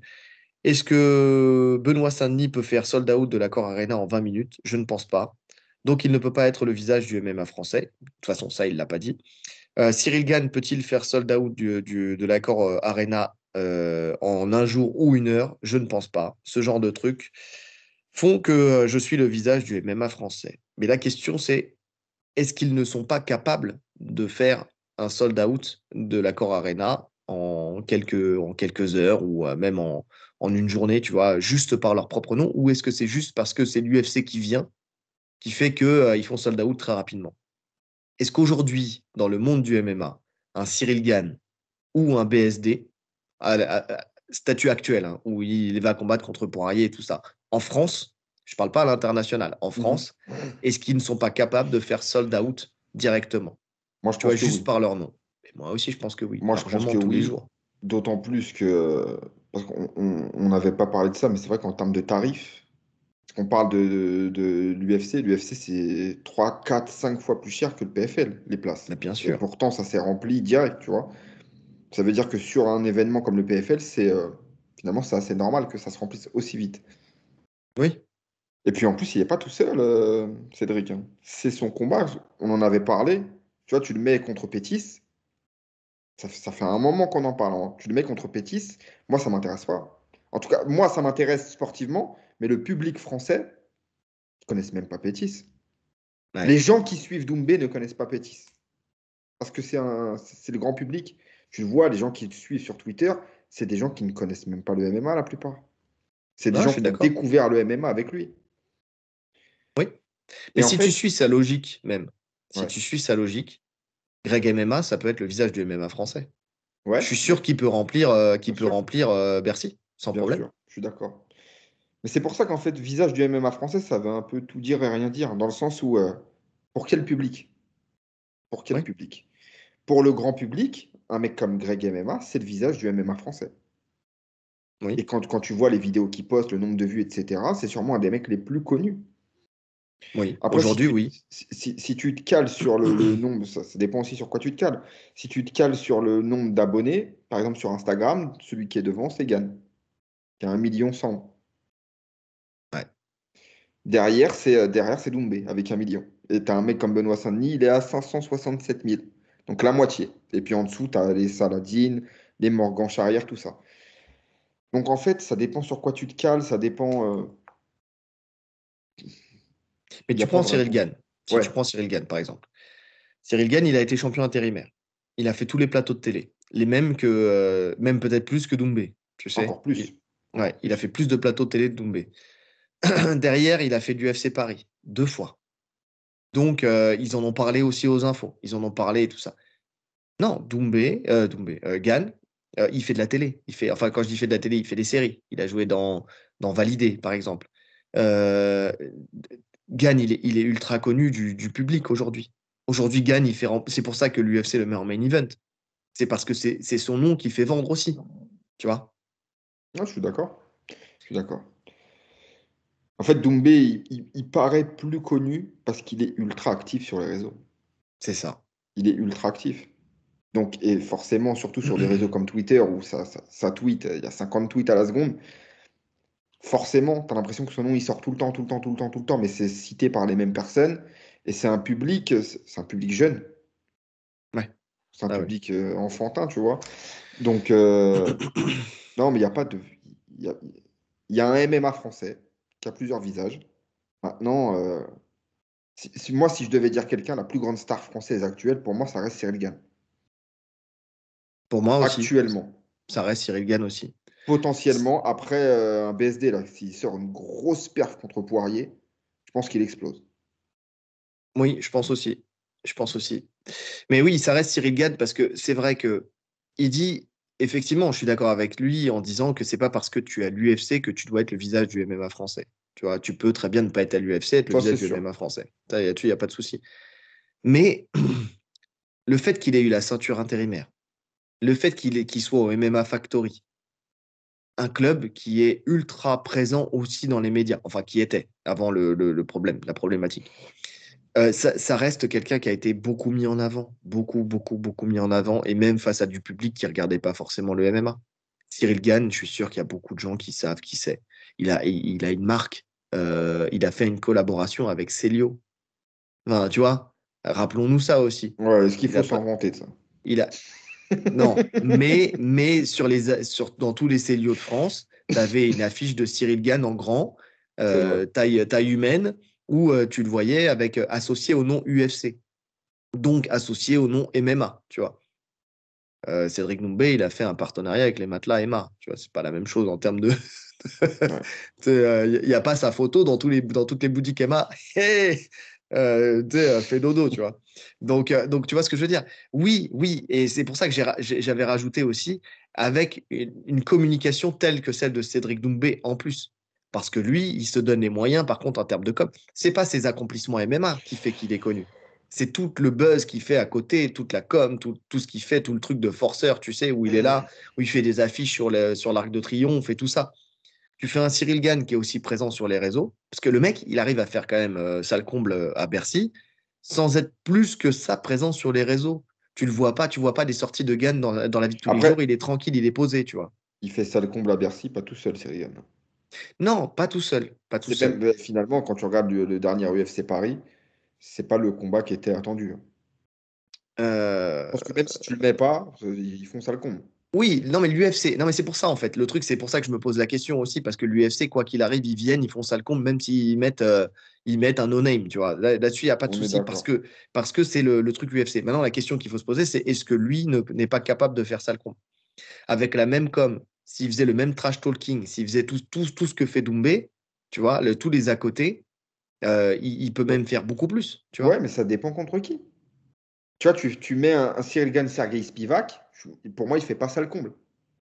Ouais, mais tu mets un Doumbé contre, contre un Sergei Spivak, le Sergei Spivak de sa catégorie, il fait pas ça le compte non plus, tu vois. Ouais, je suis d'accord. Là, c'est. Baki, Ce c'est parce qu'il y a c'est cette rivalité avec C'est Baki. franco-français. Mais oui. Comme, et je crois que c'est ça qui lui monte au, au- enfin, tu sais, qui, pas qui lui monte à la tête parce que ça lui monte pas à la tête, mais qui le fausse dans son jugement, c'est qu'il dit qu'il vend seul. Alors, il vend seul parce qu'il a cette opposition-là. Parce que dans, la, dans le premier temps, c'était euh, Zebo qui avait cassé une cage et que tout le monde a vendu ça et tout ça. Donc, est-ce qu'il va euh, l'amener au sol et tout ça? Et là, c'est parce que c'est contre Baki, euh, l'autre petit prodige, enfin, le petit prodige, tu sais, du MMA français qui est en train de monter, tu vois. Mm. Donc c'est ça. C'est ça. Mais tu vois, Doumbé, euh, Doumbé n'est pas plus connu, on va dire, du grand public. Et encore, et encore. Ouais, parce que il a, il a des connexions, euh, tu sais, avec euh, Mouloud Achour, avec euh, tous ces trucs-là, ça commence à monter. Après, Mais bon, Doumbé- tous ceux. Doumbé, tous ceux qui ont bénéficie, Click, euh, il tous ceux attends, vas-y. Attends, je, je termine. Tous ceux qui ont regardé Click pour Doumbé, ils ont vu Click avec Gann en son temps aussi. Donc ils connaissent Gann aussi, tu vois. Ouais. Après, ce qui est vrai pour Doumbé, c'est qu'il bénéficie, à l'image d'un Floyd Mayweather, de deux publics. Ceux qui veulent voir, ceux qui veulent le voir gagner et ceux qui veulent le voir perdre.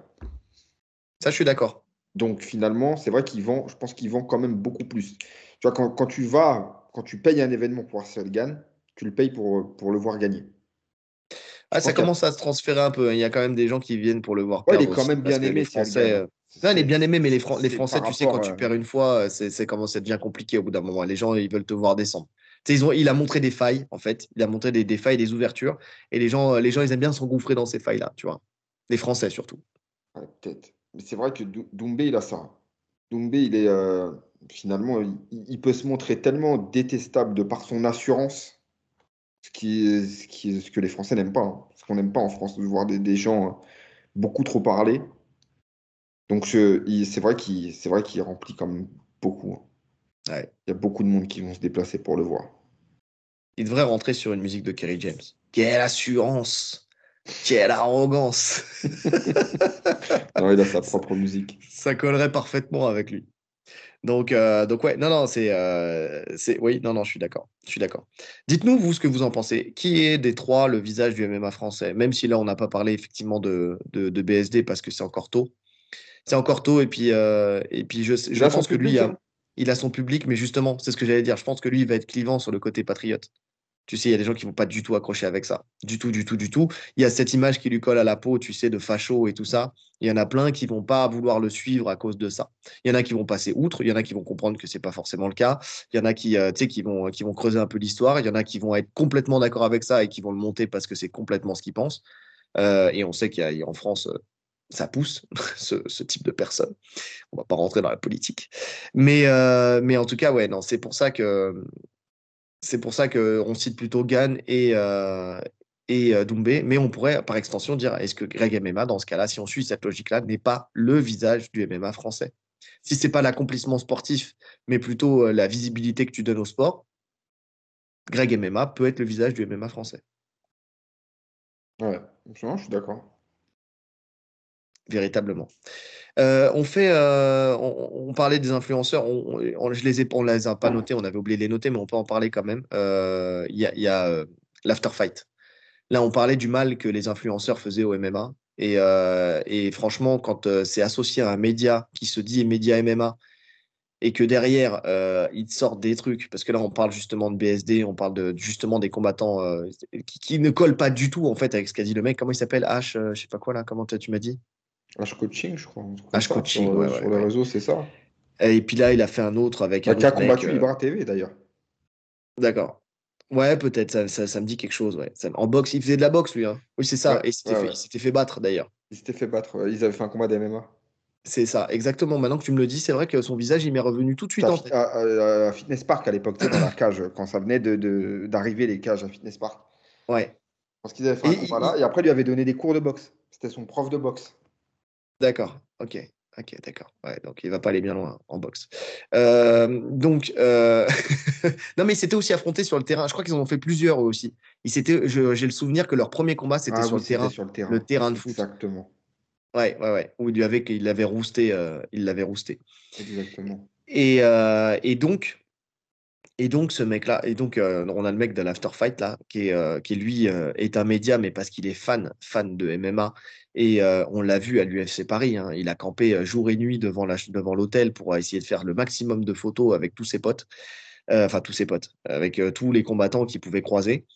Qui là commence à donner la parole à des mecs que qu'on ne connaît même pas, tu vois, ce mec-là, H coaching. Et puis il y en a un autre là, qui se permettent de donner leur avis sur les combattants de MMA français et euh, surtout un avis, tu sais, tellement négatif, avec tellement de mépris.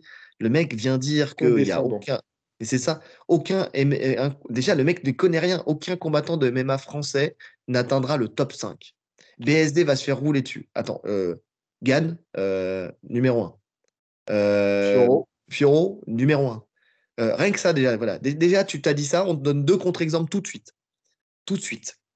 Qu'est-ce que ça me rend fou de voir des gens qui savent pas s'exprimer, qui sont pleins d'arrogance.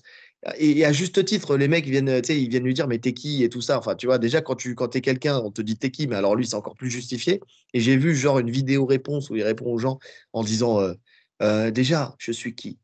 C'est à toi de chercher euh, je suis qui si tu si ça t'intéresse. Mais je vais te dire qui je suis. Je viens d'une époque où les gens combattaient non pas pour l'argent mais pour l'honneur. Je viens d'une époque où s'il y avait 3 kilos d'écart, on combattait quand même. Je viens d'une époque. Non, mais tu nous as fait un moi président à la façon euh. François Hollande. C'est ça. Non, toi, tu es un mec qui a fait un peu de boxe dans ta vie. D'accord? Effectivement, je crois que tu m'avais dit qu'il avait fait champion de France euh, junior. Il me semble que j'avais vu ça, ouais, champion de France euh, de kickboxing Ouais. Mais en, en junior, en- ouais. En junior, voilà. Donc, effectivement, tu as un peu boxé dans ta vie, comme beaucoup de gens euh, dans ce monde, euh, surtout en France, qui ont beaucoup fait de boxe. Alors, des champions de France, il y en a des milliers. hein. Des champions de France, il y en a des milliers, ça ne t'apporte aucun crédit. Euh, tu fais de la muscu, c'est très bien, tu es peut-être très bon dans ton domaine, je sais pas, je te regarde pas. Mais hey, ferme ta bouche, arrête de parler de MMA. Parce que autant, autant tu as des médias qui font du mal, euh, mais là, là, là, avec l'afterfight, là, on est vraiment sur un step, là, c'est quand même très, très compliqué. C'est quand même très, très compliqué. Parce que là, on sent qu'en fait, C'est il le buzz, hein. profiter du buzz de la personne, de sa communauté. Mais le truc, c'est que, putain, si tu aimes le MMA, si tu es fan de MMA, déjà pour moi, déjà, je le dis et je le répète, si tu veux être un média de MMA, tu peux pas être fan des combattants. Si tu es surfan des combattants, tu peux pas. Tu peux pas parce que déjà tu seras pas légitime, parce qu'en fait tu vas pas être, euh, tu vas pas, pas être euh, objectif. comment, euh, objectif, effectivement. Et derrière, tu peux pas. C'est pas possible en fait. Si t'es pas objectif, tu peux pas parler correctement d'un sport. Tu, tu, tu auras forcément des biais, des biais mentaux, et c'est pas possible. Nous, on essaye. Je, je dis pas que nous on est un bon média ou quoi que ce soit. Je, je sais pas ce que je suis en train de dire De façon, Mais juste dans notre- de toute façon, pour commencer. Mais dans notre réflexion, on essaye d'être toujours le plus neutre possible. Bien sûr qu'il y a des combattants qu'on aime plus que d'autres. Des fois, peut-être que ça se ressent. Pardon, c'est vrai. Euh, C'est peut-être que ça peut se ressentir parce que c'est vrai que bah, on reste quand même des humains. Mais au maximum, du maximum, on essaie de garder une neutralité et d'être honnête sur tout le monde. T'aimes quelqu'un, il fait une connerie, tu le dis. T'aimes pas quelqu'un, il fait quelque chose de bien, tu le dis. C'est pas parce que tu l'aimes pas qu'il n'a pas le droit d'être euh, d'être bien dans ce domaine-là, tu vois. Mm. Et le truc, c'est que on était à l'UFC Paris. On a vu les mêmes personnes. Tu m'as pas vu faire une photo avec quelqu'un, avec, un, avec une rose Namajunas ou avec n'importe quoi. De toute façon, pas de Barry, il m'aurait pas laissé faire. vu comment il m'a regardé, il m'aurait pas laissé faire de toute façon. Mais ce que je veux dire par là, c'est Barry, il a senti le danger direct quand il t'a vu? Il s'est dit, Ah, bah, fait une c'est- photo, prend son numéro, c'est mort. Mais c'est normal, mais parce qu'on a la même coupe avec Rose, c'est pour ça. Donc, euh, on, se serait, on se serait rejoint là-dessus. Mais non, ce que je veux dire par là, c'est que, c'est que voilà, on a vu les mêmes personnes, on a vu les mêmes combattants de l'UFC. J'ai discuté avec certains d'entre eux. J'étais avec BSD, on a discuté. J'étais avec Taylor Lapillus, on a discuté. On, a, on, a, on a pu discuter un petit peu, mais il n'y avait pas de cette relation de fan. On est là, on est tous là pour la même chose. Je suis venu en tant que coach, mais je suis venu aussi en tant que média, entre guillemets. Et, voilà, mais je viens pour un caractère professionnel.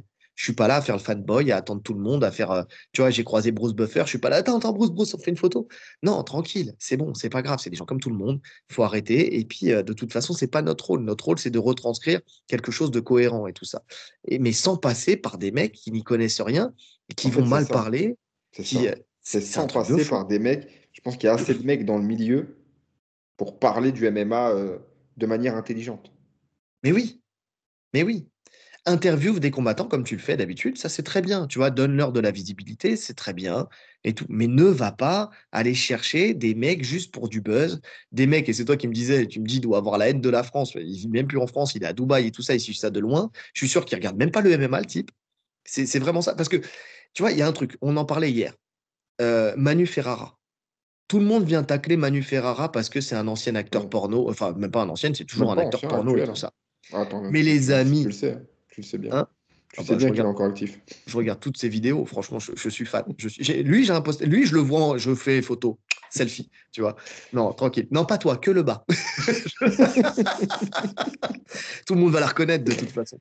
Donc, euh, non, ce que je veux dire par là, c'est que tout le monde vient lui cracher dessus, mais les gars, lui, pour le coup, c'est une encyclopédie du MMA le mec a suivi une centaine d'événements, euh, il était sur place sur une centaine d'événements, il connaît des combattants, il s'entraîne de toute sa vie, il s'est entraîné dans les sports de combat, il connaît des grands noms de l'UFC, mais même euh, dans l'organisation et tout ça.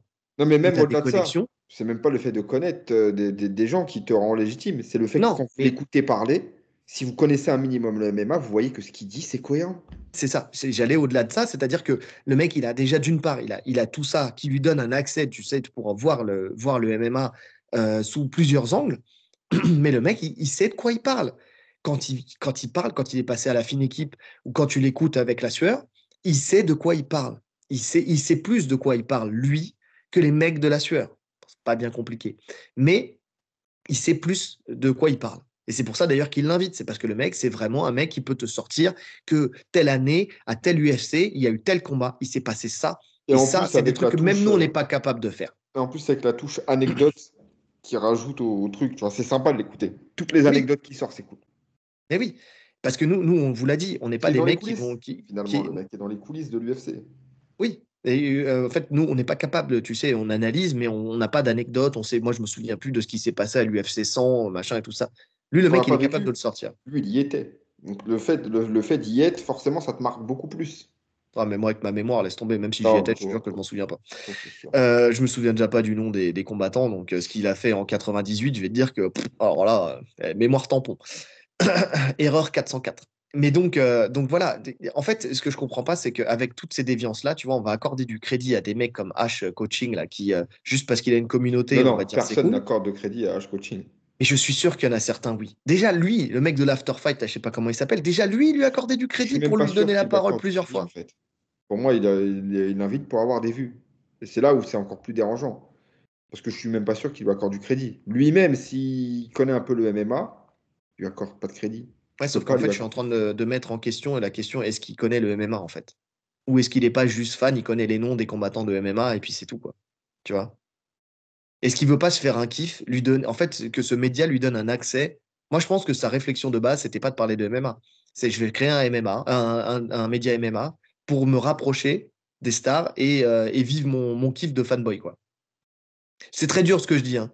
mais honnêtement, euh, je, en fait, je suis saoulé euh, de, voir ça. déjà, il y a beaucoup de médias qui servent à rien. Bref, vous allez me dire, ça fait très, très, nous, on sert à quelque chose. Mais, euh, mais je sais pas, c'est à vous de nous dire si on sert à quelque chose ou pas. Mais en tout cas, on essaie de faire du travail de qualité. En tout cas, on travaille déjà. On travaille déjà pour commencer. On passe des journées à analyser. On passe des journées à, faire de, à essayer de, faire en sorte de faire un bon travail. Mais derrière, tu, vois des mecs, mais franchement, c'est laborieux. C'est très laborieux, quoi. Et ça, quand je vois ça, et en fait, ça me, rend ouf parce que j'aime la discipline, j'aime le MMA depuis toujours. Hein. Euh, et voilà, c'est fou. C'est fou.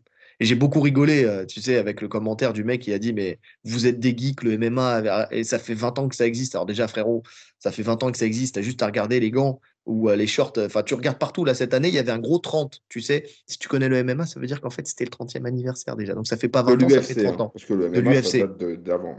Le, le, MMA date d'avant. Mais si on, si on, on, fait, euh, comme, comme la religion, tu sais, Jésus-Christ, où le monde existait avant et qu'à partir de l'an zéro, c'est le, là où il a poussé son premier cri et qu'on dit que le, que le MMA médiatique euh, vraiment existe depuis le premier UFC, ça fait 30 ans.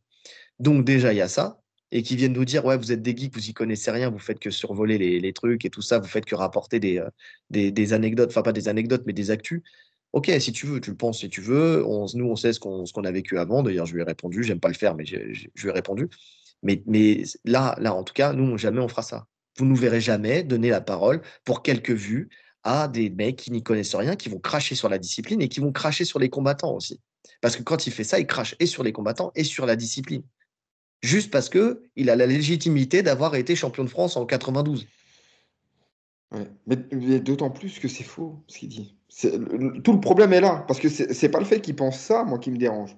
Tu as le droit de le penser. S'il n'y a vraiment aucun Français qui est encore qui est dans le top 5, etc., tu as le droit de dire que tu penses qu'il n'y en aura jamais. En tout cas, pas maintenant, tu vois, tu as le droit. Mais quand tu dis ça, alors qu'il n'y a jamais eu autant de Français classés, il y en a au port du titre, non, là, tu, voilà, tu, mens, tu dis n'importe quoi. Ouais. Ah ouais, non, c'est. Ah, mais j'avais besoin de le dire. J'avais pas noté, j'avais oublié, mais j'avais besoin de le dire. C'est, ça fait du bien. C'est vrai qu'on a, en général, on dit du positif et presque tout le temps, on parle des, juste des podcasts qu'on écoute et qui sont positifs. Mais là, je suis tombé là-dessus sur Instagram. Et franchement, ça m'a tellement agacé, en fait, de, de voir qu'on en est encore là. Le MMA, il est légalisé. On en est encore là, quoi. On en est encore là à des mecs qui, qui, qui prennent la parole pour dire de la merde. Et euh, franchement, ça, ça m'a saoulé. Ça m'a saoulé. Donc, choisissez bien vos podcasts, les amis. Euh, on cite souvent des podcasts Café Crème Sport, Mandal, euh, euh, RMC Fighter Club, qui on peut citer encore Fight Mind, qui on peut citer encore. Même French Savagerie, j'aime beaucoup, moi. French Savagerie, oui, effectivement, French Savagerie aussi. Il y, a plein de podcasts à écouter qui, qui, qui, qui vraiment. Chacun avec leur style. Du bon taf. Chacun a un style différent, mais c'est tous de la qualité. C'est ça, parce qu'après, c'est ça, il faut accrocher, il faut trouver son style. Euh, j'oublie Fréquence MMA, bien sûr, je ne peux pas oublier Eric avec Fréquence MMA. Euh, y a, chacun son style, à vous de trouver celui qui vous convient, avec qui vous avez envie de passer 20 minutes ou 2 heures. Le tueur revient sur des bonnes des fois, bons rails. Ça revient hein, sur des bons rails hein, depuis qu'ils ont, euh, qu'ils ont arrêté la collaboration et qu'ils ont arrêté de. Enfin, je ne sais pas s'ils ont arrêté la, la, collaboration, mais qu'ils ont, repris de la liberté vis-à-vis du MMA Factory de Fernand Lopez. C'est beaucoup mieux. Depuis qu'ils ont. Rust, on l'a déjà dit, depuis que c'est lui qui fait ses, ses analyses euh, de, fight et qu'il a arrêté de, prendre Marcou, qui finalement, Marcou, euh, avec le temps, en fait, là où il était très bon, bah, il, a, baissé en niveau parce qu'en fait, il est matrixé par lui.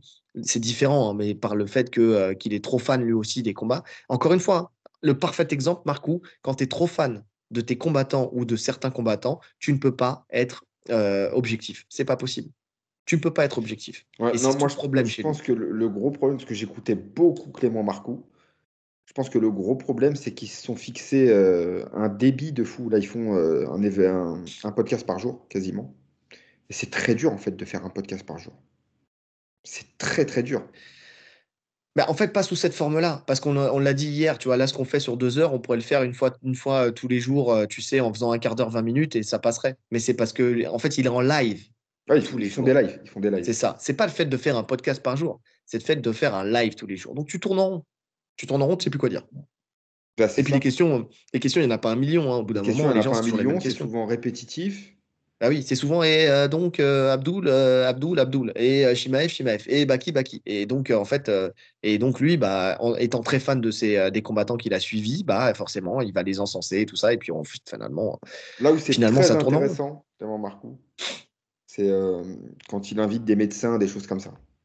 Oui, ça, c'est bah, quand il est sur son domaine. Très intéressant. Son domaine de la prépa physique, son domaine de l'analyse morpho, gestion des blessures, etc. C'est super intéressant. C'est ça. Mais il faut, c'est vraiment ça son cœur de métier. Il aurait dû rester dans ce cœur de métier-là. En tout cas, plus maximiser là-dessus. Tu vas parler de MMA, mais plus maximiser là-dessus. Mais parce que là, justement, ça rentre dans un truc où il n'y a pas le côté fan sort. Tu vois? Ouais. Dès qu'il parle de MMA, le problème c'est que le côté fan revient et quand tu es fan, bah, tu peux pas être objectif, c'est pas possible. C'est pas possible. Euh, il y a un autre sujet aussi. Euh, on va revenir sur l'hexagone. On ne l'a pas noté, mais euh, c'est sur le, l'arbitrage de l'hexagone, le combat Mathieu Leto contre Alexis Fontes. sur le, doigt dans l'œil et tout ça, sur le est-ce qu'il y a erreur d'arbitrage, l'arrêt ou pas, est-ce qu'il est justifié ou pas? Donc, on remet un peu le contexte. Main event du dernier hexagone euh, pour la ceinture. Alexis Fontes contre Mathieu Leto, le combat commence, euh, ça va très rapidement au sol. Il y a une phase de scramble où tu as Leto qui essaie de se relever, Alexis Fontes qui reste accroché à la jambe. Leto essaie de pousser la tête, le doigt passe un peu, on sait pas trop, on voit l'image, mais c'est pas très, clair. on voit pas, franchement, euh, c'est très compliqué. Et quand il se relève, on voit par contre le talon qui potentiellement peut avoir heurté l'œil de, euh, d'Alexis Fontes. Donc Alexis Fontes lui dit qu'il y a eu un doigt dans l'œil, mais ça peut être le talon. Tu sais, quand tu es dans le feu de l'action, tu sais pas trop ce qui vient.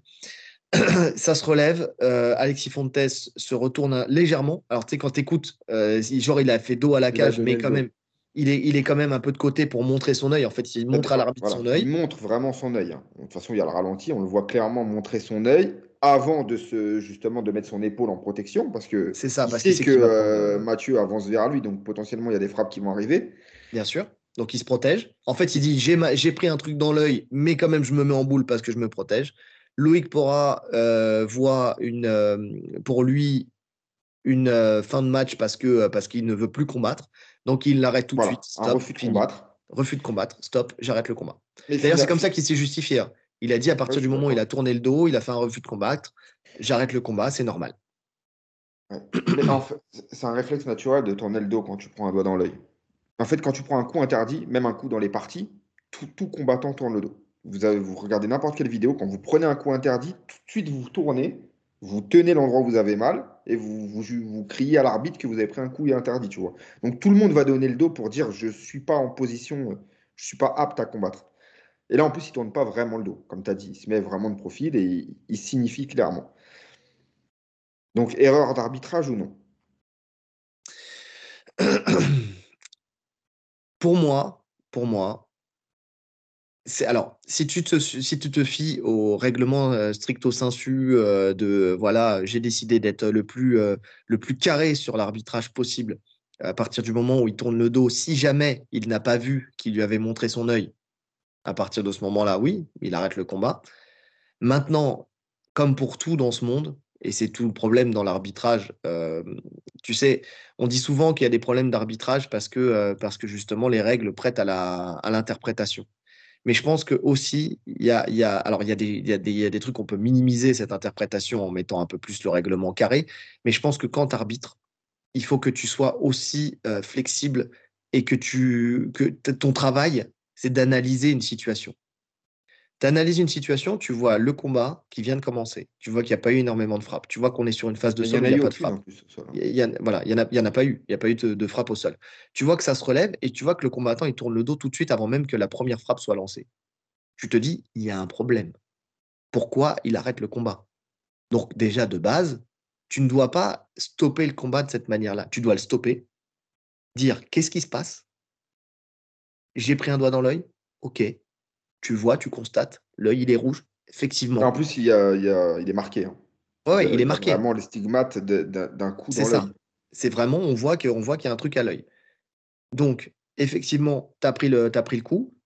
On fait venir le médecin. Tu peux reprendre, tu peux pas reprendre. Au pire, tu regardes la vidéo. Tu vois. Alors, visiblement, il n'y a pas la vidéo. Il a dit que l'Hexagone, il allait avoir la VAR euh, bientôt et tout ça, et qu'ils allaient le mettre en place. Mais quand même, tu as les ralentis sur l'écran. Tu vois, même si tu n'as pas la VAR, même si tu n'as pas un backup, euh, un backup arbitre, tu vois le ralenti, tu, tu qui, qui va peut-être repasser. Je ne sais pas comment ça se passe à l'Hexagone. Mais bon, en tout cas, juste s'il n'y a pas le ralenti, justement, tu essaies quand même d'être à l'écoute du combattant. Tu sais que là, dans cette situation-là, ça peut pas être une simulation parce que de toute façon, tu vois la marque à l'œil. Et puis, tu vois que de toute façon, il y a deux solutions possibles. Soit il a pris vraiment un doigt dans l'œil, soit il a pris le talon dans l'œil. Dans les deux cas, C'est pas légal. Dans Voilà. les deux cas, c'est interdit. Voilà. Donc, même si, euh, si c'est le talon qui est dans l'œil, bah, c'est pas grave. Donc, tu n'arrêtes pas le combat, tu, tu fais pas ça. Parce que tu. euh, donc, pour moi, c'est une erreur d'arbitrage. C'est une erreur d'arbitrage euh, claire et nette. Parce que tu niques les deux combattants. Parce qu'il y en a un qui se sent pas légitime. T'as l'autre parce qu'il n'y a rien eu dans le combat. Il s'est rien passé. Il a même pas, genre, j'étais dominant, bon, j'ai gagné, mais de toute façon, j'aurais gagné, tu vois. T'as l'autre qui a la frustration d'avoir fait son camp. Euh, il l'a dit. Il a, il a dit j'ai, j'ai- je, faisais du 4h, 22h euh, tous les jours. Je voyais pas ma famille, le je voyais pas hein. mes enfants et tout ça. combattant en camp d'entraînement, euh, mais sa vie en C'est ça. Mais surtout dans ces cadres-là où les mecs travaillent à côté en plus, tu vois, où ils sont pas professionnels, enfin ils sont professionnels sur le papier, mais pas professionnels au point d'en vivre. Donc euh, où ils mettent, il met, il met sa, sa vie entre parenthèses. Le public, le public qui vient voir ce combat. Le combat, il avait été vendu par LDR juste avant en disant vous allez voir Mathieu Leto, cogne dur, vous allez comprendre pourquoi euh, ses, ses euh, partenaires d'entraînement sont blessés à cause de lui. Il va vous faire un spectacle de fou. Il a chauffé la salle. Loïc Pora l'a éteinte. On parlait de Doumbé tout à l'heure avec EDF. Ah bah c'est pareil, hein. interrupteur. Il y en a un qui l'a allumé, l'autre qui l'a éteint dans la foulée, qui lui a dit on n'est pas à Versailles ici. Donc, euh, donc, donc ouais, tout le monde est perdant et même Loïc Pora est perdant dans cette histoire parce que effectivement, je pense comprendre Loïc Pora dans le sens où je crois que c'est l'arbitre le plus gradé. c'est celui qui doit montrer l'exemple. Et donc, de par ce, ça, il se veut intransigeant. Tu vois, il fait partie de ces arbitres-là où la règle, c'est ça, je reviens pas sur ma, décision. Ça a été le cas avec Gemouri, tu sais, euh, qui a pris le coup dans les parties qui était très litigieux il n'y a pas si longtemps que ça, l'UFC Paris, c'était en septembre. Il faut comprendre que l'UFC Paris, déjà, Loïc Pora, l'UFC Paris, c'est septembre. Aujourd'hui, on est en février. Euh, septembre, octobre, novembre, décembre, janvier, février, ça fait cinq mois. Deux décisions litigieuses en cinq mois. Ça fait beaucoup. Et, le combat aussi à l'arrêt, ça date de quand? Je sais pas. C'est d'avant. il avait, euh, il avait arrêté. Euh... Où il y, a, il, y a, une erreur aussi d'arbitrage? Il y a un arrêt tardif sur. Euh, la cloche sonne alors qu'il y a un, bras tête engagé. Mm. La cloche sonne à l'interrand et euh, il ne stoppe pas le combat tout de suite. Il y a au moins 6-7 secondes qui se, qui se déroulent. Et 6-7 secondes, c'est énorme. Ça, a l'air de rien, mais c'est énorme quand tu es pris dans un étranglement. Et c'est surtout qu'en plus de ça, l'interrand ne dure qu'une minute. Et pour avoir fait. 7 secondes. C'est ça. Et en pour avoir fait pas mal d'interrand, ça passe très vite. Hein. Pendant 7 secondes, tu es, euh, pris dans un étranglement. Donc ça, ça a des conséquences sur le round suivant. Non, c'est, ça a de grosses conséquences. C'est ça. Donc, euh, donc ouais, non, il y a eu cette erreur-là aussi, effectivement. Mais si, si euh, les deux erreurs qui sont les plus similaires, c'est ces deux erreurs-là, en tout cas celle de Gemouri et, euh, et celle de, qui, qui est arrivée là, avec un arrêt, un arrêt prématuré, en fait. Le truc, c'est qu'il faut qu'il, vraiment qu'il, qu'il, prenne le temps de, d'analyser les situations, de ne pas réagir la, la question, c'est comment, finalement, comment aurait dû réagir, réagir Alexis Fontes? Il aurait dû faire quoi? Bah, en fait, voilà, mais tu as raison, parce que c'est exactement la question que je me suis posée aussi. C'est tu dis, ouais, il a pris le doigt dans l'œil, il s'est retourné, donc pour moi, c'est une fin de match. Parce que s'il ne se retourne pas, il se fait enchaîner tout de suite. bien sûr. Et donc la fin de match. Fin de match. Et fin de match, et tu peux plus parler en disant j'ai pris un doigt dans l'œil. Parce que, euh, on va te dire, c'est une excuse. tu t'es bah fait allumer, tu as dit tu as pris un doigt dans l'œil. Donc, non, je te dis, pour moi, on l'a tous pris à l'entraînement, on a tous pris un doigt dans l'œil. On a tous la même réaction, tout le monde. On va tourner la tête, toucher son œil et dire au mec stop. On va prendre l'autre bras en disant stop. Bah oui, parce que, parce que justement, tu ne veux pas prendre tarif derrière. Ah oui. Bah oui. Donc, euh, donc oui. Non, tu peux pas. Tu, y a pas l'expérience, il le sait en plus, Loïc, pour, Loïc Pora, qui est vraiment un vétéran du MMA. Il a dû en prendre des doigts dans l'œil, il a dû en voir. Donc il sait qu'on réagit tous de la même manière. Ouais. Ouais, ouais non, non, c'est vrai que c'est très compliqué. Et en plus, tu sais, tu as la possibilité de faire autrement. Tu vois, tu as la possibilité de faire autrement. Tu as la possibilité de, d'arrêter le combat après. Tu vois, c'est-à-dire que c'est pas parce qu'il s'il si, stoppe le combat à ce moment-là, en essayant d'analyser la situation, ça ne veut pas dire qu'il ne peut pas dire, bah non, combat fini, euh, effectivement, c'est pas justifié, euh, la situation dans la situation, euh, tu vois, tu n'es pas obligé de l'arrêter tout de suite. Tu vois, bah non, finalement, tu n'as rien à l'œil, ou je sais pas, ou, ou c'est pas un coup illégal, tu as tourné le dos, bon, merci, bonsoir, allez, tu rentres chez toi. Tu peux euh, choisir euh, de mettre un point de pénalité, tu vois, à l'étau, par exemple. Allez, admettons. Tu peux choisir juste euh, bah, de lui laisser son temps de récupération et de repartir. En plus, tu sais, c'est pas comme si cette récupération-là, tu vois, j'aurais compris si tu es en round 4, tu sais, et puis le mec, il est fatigué et il simule parce qu'il a envie de récupérer. Parce que j'ai entendu ça. En fait, le truc de dire, de dire oui, tu laisses la récupération parce que dans le doute et tout ça, et, et je sais plus qui c'est qui avait dit ça, mais en même temps, ça laisse un autre travers de mecs qui peuvent simuler. Mais ça existe déjà. Des mecs qui simulent. Euh, Kamar Ousmane, grand professionnel face à l'éternel. Tu sais, j'ai pris un coup dans les mmh. parties, oulala, là là, je récupère un petit peu, et puis après je reprends. Tu, si tu sais le faire. C'est l'expérience. Sauf que, comme tu as dit, à ce, stade du combat, je crois qu'on a une minute à peu près. Ben oui. Mais non. Quel intérêt Quel intérêt Surtout que c'est. Euh, c'est pas une phase où, où, il risquait de perdre. Non, pas du tout. Tu vois? non, il était même pas en situation. C'est même lui qui était dans une bonne situation, puisqu'il est. Euh... Je dit, il attaque la clé de cheville, où tu sens que. Alors, Mathieu sort. Euh, il sort en puissance, hein, mais tu sens quand même qu'il est pas bien. Il y a un danger. Il remonte avec lui euh, au niveau des jambes quand, quand il commence à fuir. Mmh. Et c'est à ce moment-là qu'il y a une rupture. Et moi aussi, j'ai lu ça, des gens qui disaient que euh, finalement, il avait donné beaucoup sur la première attaque et qu'il voulait récupérer un peu euh, pour euh, repartir dans les jambes derrière. Mais non, mais non. Mais non Attends, si le mec, il a fait la prépa qu'il nous a annoncé et que dès une première attaque comme ça, il a, il a trop donné, au bout d'une minute. on le connaît, Alexis Fontes, c'est un gros grappleur. Mais oui. pas sur une phase de lutte où il va se fatiguer. Mais non, mais on l'a vu faire des guerres atomiques. Il a été en équipe de France de grappling. Euh, il a été médaillé d'ailleurs au championnat d'Europe, championnat du monde, si je ne me trompe pas. Euh, donc, euh, donc on sait très bien. C'est son jeu. Mais oui, si tu maîtrises pas la, discipline, effectivement, tu vas te cramer. Tu maîtrises la discipline, tu sais comment te positionner, tu sais comment te placer, tu sais, tu t'es habitué à cet effort. Donc il n'y a pas de raison qu'il soit cramé au bout d'une minute de fight. Sinon, comme je dis, ah oui, effectivement, il mérite d'être arrêté. Parce qu'en fait, ça ne sert plus à rien. Tu t'arrêtes tout, quoi. Donc, euh, donc ouais, non, Loïc en plus, euh, ça me fait toujours pas, ça me fait toujours bizarre de parler de lui parce que je le connais depuis euh, tellement longtemps, mais vraiment très très longtemps. Et c'est quelqu'un que j'adore humainement. En plus, c'est vraiment pour le coup, on l'a dit, on a quand on avait fait la, pub de son, son club, hein, TFF, son nouveau club. The Full Force, quand on avait fait l'open match chez lui et tout ça, c'est vraiment, c'est vraiment quelqu'un avec plaisir, je vais le voir et tout ça. Mais, mais justement, en tant que, par exemple, enfin, tu vois, encore une fois, comme on disait tout à l'heure, euh, pote, pas pote, euh, ami, pas ami. Il faut essayer, d'analyser. Euh, il n'y a pas d'animosité là-dedans. C'est essayer d'analyser la chose de la manière la plus, la plus concrète possible. Le meilleur conseil que je pourrais donner à Loïc, et je, je, donne ce conseil-là alors que je ne suis pas à son niveau d'arbitrage. Il hein. faut comprendre que c'est l'arbitre le, plus gradé de, de France. C'est l'arbitre le plus gradé de France. C'est-à-dire que c'est pour ça que sur tous les main events, toutes les ceintures, s'il n'y a pas Godard, ça sera lui, de base. C'est l'arbitre le plus gradé de France. Donc il a fait ses preuves. Il a, il a fait. Euh, euh, sûr à 100%, c'est lui le plus gradé euh, De ce que j'ai compris, oui. Comment il s'appelle l'ancien arbitre? Euh, Korchi Ahmed Korchi Ahmed Korchi. Ah, il y a peut-être Ahmed Korchi aussi, c'est vrai. Ahmed Korchi, aussi, bah, on le voit plus. Hein. Ouais. Bah, peut-être qu'il a. En fait, c'est de l'arbitrage français à l'époque. C'est vrai, c'est vrai qu'on le voit plus. Mais alors, à l'instant T, en tout cas. Alors, effectivement, Ahmed Korchi, je pense qu'il est au-dessus.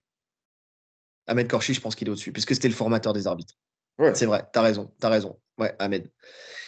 Euh, donc, en tout cas, quoi qu'il arrive, c'est l'un ou l'autre, mais vu qu'Ahmed Korchi, là, en ce moment, on ne le voit plus, donc je pense que là, à l'instant T, effectivement, c'est euh, lui. Mais euh, donc, il a fait ses preuves, il a de l'expérience et tout ça, et il, il, pourrait me dire très légitimement écoute, ferme-la, je sais ce que je fais, c'est mon métier et tout ça, et je l'entends parfaitement. Mais quand même, quand même, je vais me permettre de le dire comme Loïc, prends le temps en fait, je sais que tu as de l'expérience et que tu penses que des fois, l'expérience, tu sais, euh, tu sais, genre le coup d'œil, euh, comme, comme je suis un ancien, bah, tout de suite, moi, j'ai vu que. Mais non, parce qu'on reste des humains, on reste faillible. En fait, il faut pas retirer le côté humain de l'arbitrage et il faut pas le, côté, justement, euh, le côté de la variation dans l'arbitrage. Ça peut pas être j'applique le truc à la règle parce que c'est la règle. C'est pas parce qu'il me tourne le dos que pour moi, voilà, il tourne le dos pour quelle raison? Il s'est passé quoi avant? C'est voilà, c'est en fait analyser la situation. Il s'est passé quoi avant? Il tourne le dos pourquoi? Est-ce qu'il m'a montré un truc? Juste poser la question. Juste poser la question. Tu vois? Ou même laisser. Tu vois, il aurait même pu euh, laisser euh, le, le combat durer un peu. Voilà. Laisser le combat durer un peu. Il tourne le dos parce que de toute façon, tu n'arrêtes pas. Parce que là, ce qu'il a voulu faire, c'est protéger le combattant. On le sait. protéger le combattant, parce que c'est le but de l'arbitre, hein, c'est de protéger le combattant en vrai, à la base. C'est de juger, mais c'est surtout de protéger le combattant. Euh, protéger le combattant, ça ne veut pas dire qu'il faut l'arrêter avant qu'il prenne la moindre frappe. C'est-à-dire que c'est deux professionnels, deux combattants professionnels. On n'est pas en amateur. Ils combattent pour une ceinture. Donc on le sait, même à l'UFC, on le sait, que les combats pour la ceinture, les arbitres ont une tendance à laisser l'action se dérouler un tout petit peu plus loin parce qu'on sait qu'il y a un enjeu derrière. Et que c'est des mecs qui ont atteint le niveau pour aller à la ceinture. Et là, ces deux mecs, alors c'est sûr que ce n'est pas le niveau UFC, mais c'est deux mecs qui, dans l'organisation Hexagone, ont le niveau pour être à la ceinture de l'Hexagone. Donc ils sont sensiblement au même niveau les deux, normalement, si c'est bien fait. Et puis on sait très bien que c'est euh, prendre, prendre, la ceinture d'une grosse orga française, c'est s'ouvrir les portes d'une grosse orga internationale. Bien sûr. Donc c'est des combats super importants. Super. Bon là, c'était la ceinture intérimaire. Mais tu vois, même, même pour Hexagone, ça décale tout. Parce que là, le, vainqueur de, la ceinture, donc là, Mathieu Leto, devait affronter, euh, c'est Laïd Zerouni, je crois. Le, le, champion, euh, le champion d'Hexagone pour, pour faire la réunification des ceintures. Et visiblement, ça va pas se faire parce que la revanche va être organisée. Et ça, c'est bien pour le coup. Ça, c'est une bonne chose. Ouais. Ça, c'est une bonne chose. Maintenant, le vrai problème qui va se passer, et je t'en parlais hier, c'est que je pense qu'il y a beaucoup de combattants qui vont refuser d'avoir Loïc Pora comme arbitre. Ouais, alors qu'ils n'ont pas le choix. Donc, ils vont devoir faire venir un Godard, par exemple, à chaque fois, avec les, les, les frais que ça coûte. Et puis, avec sa disponibilité. Donc, euh, donc ouais, non, ou alors faire monter plus rapidement d'autres arbitres en grade. C'est une possibilité aussi. Non, on arrive, on arrive face à un gros problème, effectivement, avec ça. Après, ça ne veut pas dire que, que ce qui s'est passé là sera le cas à chaque combat. hein. Bien sûr que non, parce que Loïc, il, quand- ça reste quand même un bon arbitre. hein. Un très bon arbitre, même. Mais c'est juste que, voilà, il y a des moments où il faut juste euh, peut-être laisser un peu de temps ou, ouais, ou, vraiment prendre en compte ce qui s'est passé euh, au moment du combat, quoi. Vraiment, pour essayer d'a- d'analyser un peu différemment. Après, je dis ça, je ne sais pas ce que j'aurais fait à sa place. hein. Toi comme moi, on ne sait pas ce qu'on aurait fait à sa place. Parce que ça se trouve, on aurait peut-être pris la même décision. J'en sais rien.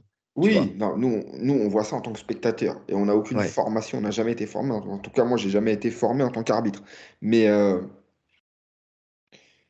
mais bon, quand même, on est obligé de le dire. Parce que ça aurait été un Herb Dean, ça aurait été un n'importe quel autre arbitre, il serait fait dégommer. Mais on en a déjà parlé, hein, de- des arrêts tardifs ou des arrêts trop tôt. On en parle, on en parle dans, nos le- événements. Et là, le problème, pour le coup, comme tu as dit, c'est la récurrence. Ouais. C'est que c'est la deuxième, troisième fois que- qu'il y a un problème d'arbitrage. Ouais. Espérons en tout cas que, euh, que ça. Parce qu'on est, faut toujours se remettre en question dans la vie et qu'il y ait une, une remise en question, entre guillemets, soit positive, soit négative, soit, dire oui, bah non, en fait, euh, c'était bien le cas, j'ai eu raison. Parce que je pense qu'il va, il va aussi voir le cas aussi avec Godard. hein. C'est possible aussi, hein, qu'ils vont analyser la situation. Parce que tu vois, il parle de la VAR. Ouais. Mais la VAR, ça va changer quoi? Parce que finalement, s'il y a la VAR, là, admettons qu'il y a la VAR pour ce combat, qu'est-ce qui se Ah oui. passe? Il va stopper le combat, il va regarder la. VAR, ce qu'il aurait pu faire, stopper le combat, demander à Alexis Fontes ou faire venir le médecin, analyser le truc et faire reprendre ou non. Donc finalement, c'est exactement la même chose. Bien sûr, bien sûr. Bref, on verra la suite. Il faut qu'on avance. On est déjà à presque deux heures de podcast et j'ai ma batterie qui descend. On a les questions, surtout qu'on a des belles questions auditeurs. Là, on va passer aux questions auditeurs avec la première de Femto 1432. Seriez-vous euh, pour l'intégration du MMA comme discipline olympique? Et si oui, sous quel format Alors déjà, on va faire un petit rappel historique. Parce que le MMA, dit Attention les Pancras, gars, c'est le cours de Big Lunette. c'est le cours de Big Lunette, euh, existait déjà dans les Jeux olympiques antiques. Le pancras existait dans les Jeux olympiques antiques. C'était un sport, euh, on le reconnaissait très facilement parce que c'était le seul sport où il y avait le droit de mettre des coups de pied. Il y avait le pugilat, il y avait la lutte, mais dès que tu voyais une jambe qui se levait, c'est que c'était euh, c'est que c'était du pancras.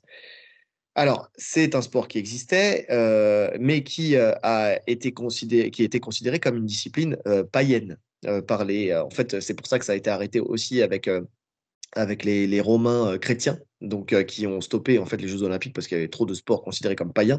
Mais celui-là, c'était un peu l'excellence du, du sport païen parce que les combattants de Pancras étaient considérés en tant que vainqueurs comme des demi-dieux, c'est-à-dire que derrière, il y avait des statues et des temples à leur effigie. Des gens venaient prier ces combattants-là. Il faut savoir que les combats aussi étaient d'une dureté euh, extrême, dans le sens où les combats se déroulaient, en fait, il n'y avait pas quelqu'un qui perdait avant la fin, euh, la fin du jour. En fait, quand la nuit tombait, les combattants combattaient toute la journée. Quand la nuit tombait, il y avait ce qu'on appelait le climax. Donc, c'était euh, le, on va dire, le- les prolongations, où chacun venait donner un coup. Il choisissait un coup. Et c'était comme ça, ainsi de suite, jusqu'à ce qu'il y en ait un qui tombe. Et l'autre n'avait pas le droit de défendre. Il y avait un combattant, je ne sais plus son nom, je n'ai pas pris le temps de rechercher, mais qui était spécialisé dans le fait de venir rentrer avec le tranchant de la main sous les côtes. Il venait rentrer sous les côtes euh. pour arracher le- les, les côtes du, mec. Donc là, plus possibilité en fait de, de venir combattre. Donc c'était c'était ça. Est-ce Et que, euh, euh, parce que j'ai regardé un peu là tout à l'heure, j'ai j'ai vu que le climax, ça s'appliquait au pugilat, mais j'ai pas trouvé pour le pancras. Donc ça s'appliquait aussi au pancras? bah, que- cette règle-là, oui. Ok. En tout cas, parce que quand j'ai fait ma thèse, parce que euh, j'ai enseigné le pancration et j'étais en équipe de France et j'ai entraîné l'équipe de France de pancration à Climat, euh, qui était une forme de, de, de MMA en kimono euh, qui venait justement de Grèce où les mecs avaient voulu refaire le sport justement tel qu'il était à l'époque. Euh, pour passer mon, mon grade, grade noir et puis mon, surtout mon statut d'instructeur, il fallait que je fasse une thèse dessus. Euh, donc, euh, j'ai eu deux thèses pour deux ceintures noires, pour le jet kundo et pour ça. Euh, donc, c'est pour t'obliger en fait à connaître. Bah ouais, pour t'obliger à connaître ta discipline. Et donc, euh, et donc, il y avait, il y avait ces histoires-là. Je me souviens parfaitement de ces histoires-là, justement du climax et de- de- du fait que ça allait jusqu'au bout de la nuit. Jusqu'au bout de la nuit. Quelle époque? Quelle époque? Euh, ah oui, c'est pas comme les autres hein, qui, qui passent un grade comme ça. Quand tu dois faire une thèse, je vais te dire que ta discipline, tu la connais sur le bout des doigts. Il devrait y avoir plus de disciplines d'ailleurs où. Euh, alors, une thèse, c'est vrai que c'est chiant, c'est long, c'est fastidieux, mais au moins, tu sais de quoi tu parles quand tu parles de ta discipline. Donc, en tout cas, euh, c'était considéré comme une discipline païenne et donc les, les chrétiens romains ont décidé d'arrêter, d'arrêter en fait ces, ces Jeux olympiques. C'est revenu à l'époque moderne avec Coubertin. Coubertin, qui lui-même était un fervent chrétien et ne pouvait pas se permettre, dans les nouveaux JO, de remettre justement des sports païens. Euh, ça, j'ai pas retrouvé l'info, mais c'est une info qu'on m'avait communiquée à l'époque justement du Pancration, où il avait euh, euh, soumis en fait la liste des, des, sports des Jeux olympiques antiques à un archevêque qui avait dit bah non, tu vois, ça, ça, ça passe pas parce que justement c'était les mecs étaient considérés comme des demi-dieux, donc blasphème, donc pas possible, donc poubelle. Et le pancras, donc, a sauté avec certaines autres disciplines. Et donc, il est resté après bah, le pugilat, la boxe, donc, et, le, et la lutte gréco-romaine. pugilat, la boxe, en fait, c'était le pugilat, c'était de la boxe, c'était de la boxe anglaise, hein, sauf qu'ils avaient des lanières de cuir autour des, des mains pour, ça, pour créer plus de dégâts. disait qu'il s'ouvrait, il s'ouvrait de partout. Hein. Voilà. Il s'est la gueule en sang. C'est considéré, de ce que j'ai regardé tout à l'heure, ce sport-là est considéré comme le sport le plus violent. Oui. Plus violent que le pancras même. Oui, oui, bien sûr, bien sûr. Donc, euh, donc voilà. Et Coubertin, effectivement, euh, Coubertin ne pouvait pas, ne pouvait pas en fait euh, continuer et mettre cette discipline en place. pour vous dire à quel point Coubertin était, était un fervent chrétien et à quel point il, prenait de l'importance dans les paroles d'un archevêque, par exemple, sa fameuse phrase "l'important c'est de participer", elle vient pas de lui, elle vient de l'archevêque de Pennsylvanie qui avait dit "l'important dans ces Olympiades, c'est moins d'y gagner que d'y prendre part". Donc en fait, il a juste marketé cette phrase et il a dit voilà, l'important c'est de participer, c'est la phrase de Coubertin. Donc, donc techniquement, on aurait pu avoir du MMA déjà depuis, euh, depuis l'origine, euh, déjà aux Jeux Olympiques. Euh, fondateur même. C'est ça. Donc oui, oui, c'est totalement justifié que le MMA puisse revenir, et ça serait en plus historique, dans, dans les sports olympiques modernes. Nous, on est complètement pour. Sous quelle forme? Bah, la, forme, la forme de l'IMAF, effectivement, parce que c'est. sport amateur, hein, des Jeux Olympiques, donc euh, le, format s'y prête très bien, c'est bien organisé. Ils ont, ils ont beaucoup d'expérience maintenant, il y a beaucoup de recul. Donc, euh, mmh. non, ça colle parfaitement. Et puis on a déjà une équipe de France. Enfin, tu vois, chaque pays a déjà presque son équipe. Euh, donc, c'est déjà. En fait, il y a juste à le prendre, à prendre le package et hop, à l'uploader directement dans, le, dans les Jeux Olympiques. Ça passerait très bien. Complètement. Maintenant, on sait qu'une discipline, d'une discipline en, chassant une autre, il faudrait retirer une discipline. Parce que ça marche comme ça les JO. Il y a un nombre de disciplines. Si tu mets une discipline, il y en a une qui part. Donc laquelle partirait eh ben, Pour moi, en fait, ça remplacerait la boxe. Hein. Pour moi, ça remplace, ça remplace la boxe anglaise, qui est euh, probablement un des sports les plus corrompus des Jeux Olympiques, qui fait polémique à chaque fois. Alors, est-ce que ça serait mieux avec le MMA Je ne sais pas. Mais en tout cas, je pense que tout le monde tout le monde en a ras-le-bol euh, de la boxe olympique. Qui Alors que c'est dommage. Pourri jusqu'à l'os. C'est dommage parce que parce que bah parce qu'on a vu euh, des, des, boxeurs olympiques euh, monter au plus haut niveau. Hein, après derrière, Anthony Joshua c'est un boxeur olympique à la base, qui a été champion olympique si je me trompe pas d'ailleurs. Il a été champion olympique. Il a été champion olympique. Donc, donc, donc oui, c'est dommage parce que la boxe, en plus, c'est là, on, on on met un sport de, des Olympiades euh, antiques pour en retirer un autre. Donc, euh, c'est dommage. Mais euh, après, c'est à la condition, tu sais, qu'on pense que si tu retires un sport, c'est forcément un sport de combat. C'est pas forcément un sport de combat, ça peut être un autre sport. Mais quand tu vois qu'il y a le hip-hop, par exemple, qui a fait son entrée, j'ai rien contre le hip-hop, au contraire, j'aime beaucoup, j'aime beaucoup le hip-hop et tout ça, il n'y a pas de souci. Mais qui fait son rentrée aux Jeux Olympiques, tu vois, bon, tu te dis où est la légitimité Le skate, le skateboard aux Jeux Olympiques. attends, il parle de, du, du e-sport. Hein. Du e-sport aux Jeux Olympiques, tu vois? moi, déjà, le e-sport, tu vois, je le mets pas. D'accord? Ah Parce que parce que c'est pas un sport. Pas sport. Bah non, en tout cas, je veux bien qu'il y ait. C'est ça, je veux bien qu'il y ait un championnat du monde, je veux bien tout ce que tu veux, mais tu, tu mets pas. les échecs, tu vois? Les échecs, on peut les considérer comme un sport pour certains, mais ça n'a rien à faire au JO. Bah, c'est un sport, enfin un certificat médical. c'est vrai, pour faire des échecs. Tu m'en parles mais, euh, mais oui, oui, Tu le vois euh, pas au JO. Mais non, je le vois pas au JO. Donc, euh, donc tu, tu retires cette bêtise de mettre le e-sport, tu mets le, le MMA à la place, oui, avec grand plaisir. Avec grand plaisir. Mais comme j'aurais milité à l'époque pour mettre le grappling en place aussi, tu vois. Quand c'était les JO de, de, de Rio, tu vois, mettre le jiu-jitsu brésilien ou le grappling. Moi, j'aurais mis très clairement le nogi euh, en place. Mais ça, c'est pareil, ça, ça peut évincer la, la lutte qui était déjà sur la sellette. C'est ça le vois. truc. Et tu vois, c'est des pas sports beaucoup trop forts, je pense. La, la lutte et le, la lutte et le judo. hein. Parce que je pense que si, si tu mets du, du nogi, ça t'empiète quand même sur le terrain du judo. Ouais. Ça, ça reste des sports de préhension. Donc je pense que c'est des fédérations beaucoup trop fortes pour laisser rentrer le. Encore le judo, le judo, ça passe. Parce que le judo, tu vois, tu as quand même un règlement, un règlement différent. Mais même la lutte a un règlement différent. Tu vois, tu, tu, le, le judo, ça reste encore autre chose parce que le judo, il y a aussi ce truc où c'est euh, le sport olympique. euh, ça fait partie des gros, gros sports olympiques. Tu vois, pas qu'une question de fédération, c'est vraiment, euh, tu sais, ça fait partie des meubles. Non, un sport que tu peux faire sauter, c'est le karaté. Alors là, le karaté, tout le monde s'en fout, personne comprend le règlement. Moi-même qui n'y fais pas des sports il y a de plus le karaté. Il n'y a plus le karaté? Ah bah tu Ah vois, non. ils l'ont déjà fait sauter. Tu vois, ils ont pris de l'avance sur ce que je Je dis. crois qu'ils ont fait un test sur les derniers. Déjà, il n'y avait pas. hein. Il n'y avait pas à la base. Ils, ils les ont mis sur les dernières Olympiades. Mais c'était juste un test, je crois. Hein. Ah bah le test n'est pas concluant, frérot. Je crois. hein. Je ne veux pas dire n'importe quoi. hein. Ça, tout le monde s'en fout du Ouais, karaté. y Personne ne en connaît les noms. 2020 en tant que sport additionnel. D'accord. Donc, Ouais. ouais, en fait, le karaté, ça prend. Bah, tu vois, tu, mets en, tu mets en sport additionnel le MMA. Mais c'est vrai que ces deux disciplines en termes de sport de combat, le grappling, donc euh, le, le, le jiu-jitsu brésilien nogi, parce que je rappelle que le grappling, enfin, tiens, bah, je vais le dire maintenant, mais je, vais, je referai peut-être une vidéo là-dessus. Le JJB, le jiu-jitsu brésilien, c'est pas que le kimono. Hein. C'est pas le jiu-jitsu brésilien, c'est le kimono, et le grappling, c'est le nogi. Non.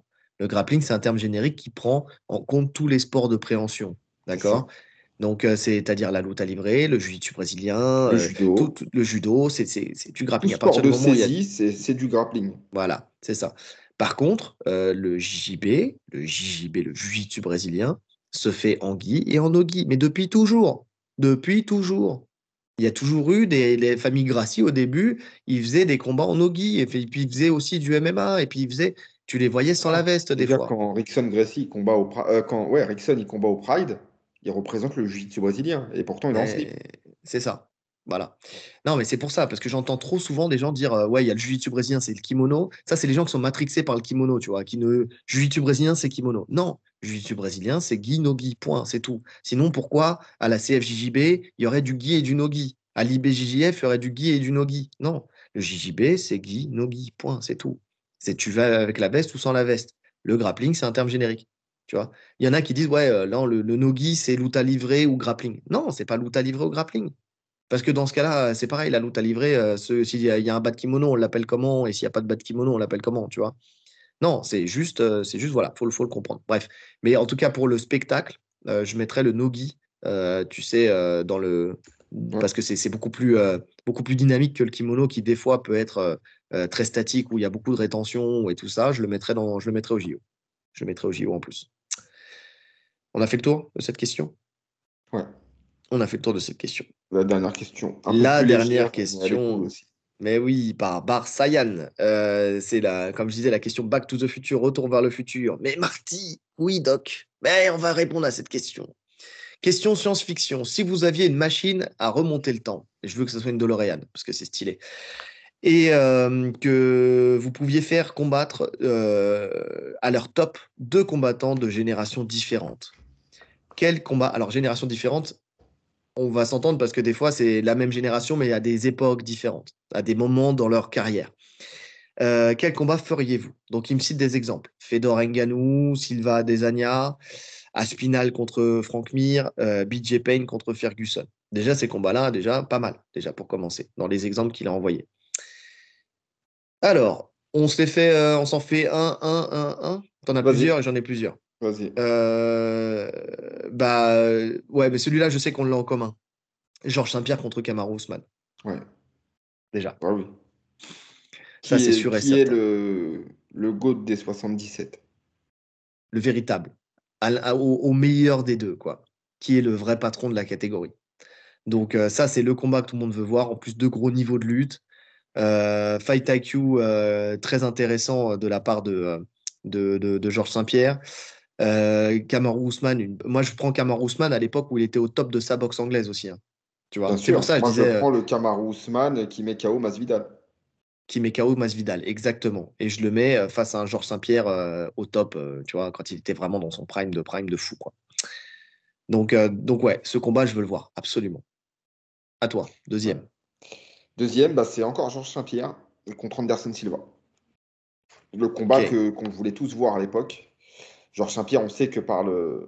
Après, il a fait, il a fait sa montée, donc c'est qu'il pouvait la faire. Hmm. Donc, ouais, je prends Prime Georges Saint-Pierre qui monte et qui défie Anderson Silva quand il est au top. Et là, là, on a un combat de fou. Là. On a potentiellement le meilleur lutteur de cette époque contre le meilleur striker. Ouais, je suis d'accord. Conor McGregor, mais version Alvarez, quand il combat contre Eddie Alvarez, contre Habib. C'est-à-dire ce combat, c'est pour ça que j'explique, que ça dépend du moment.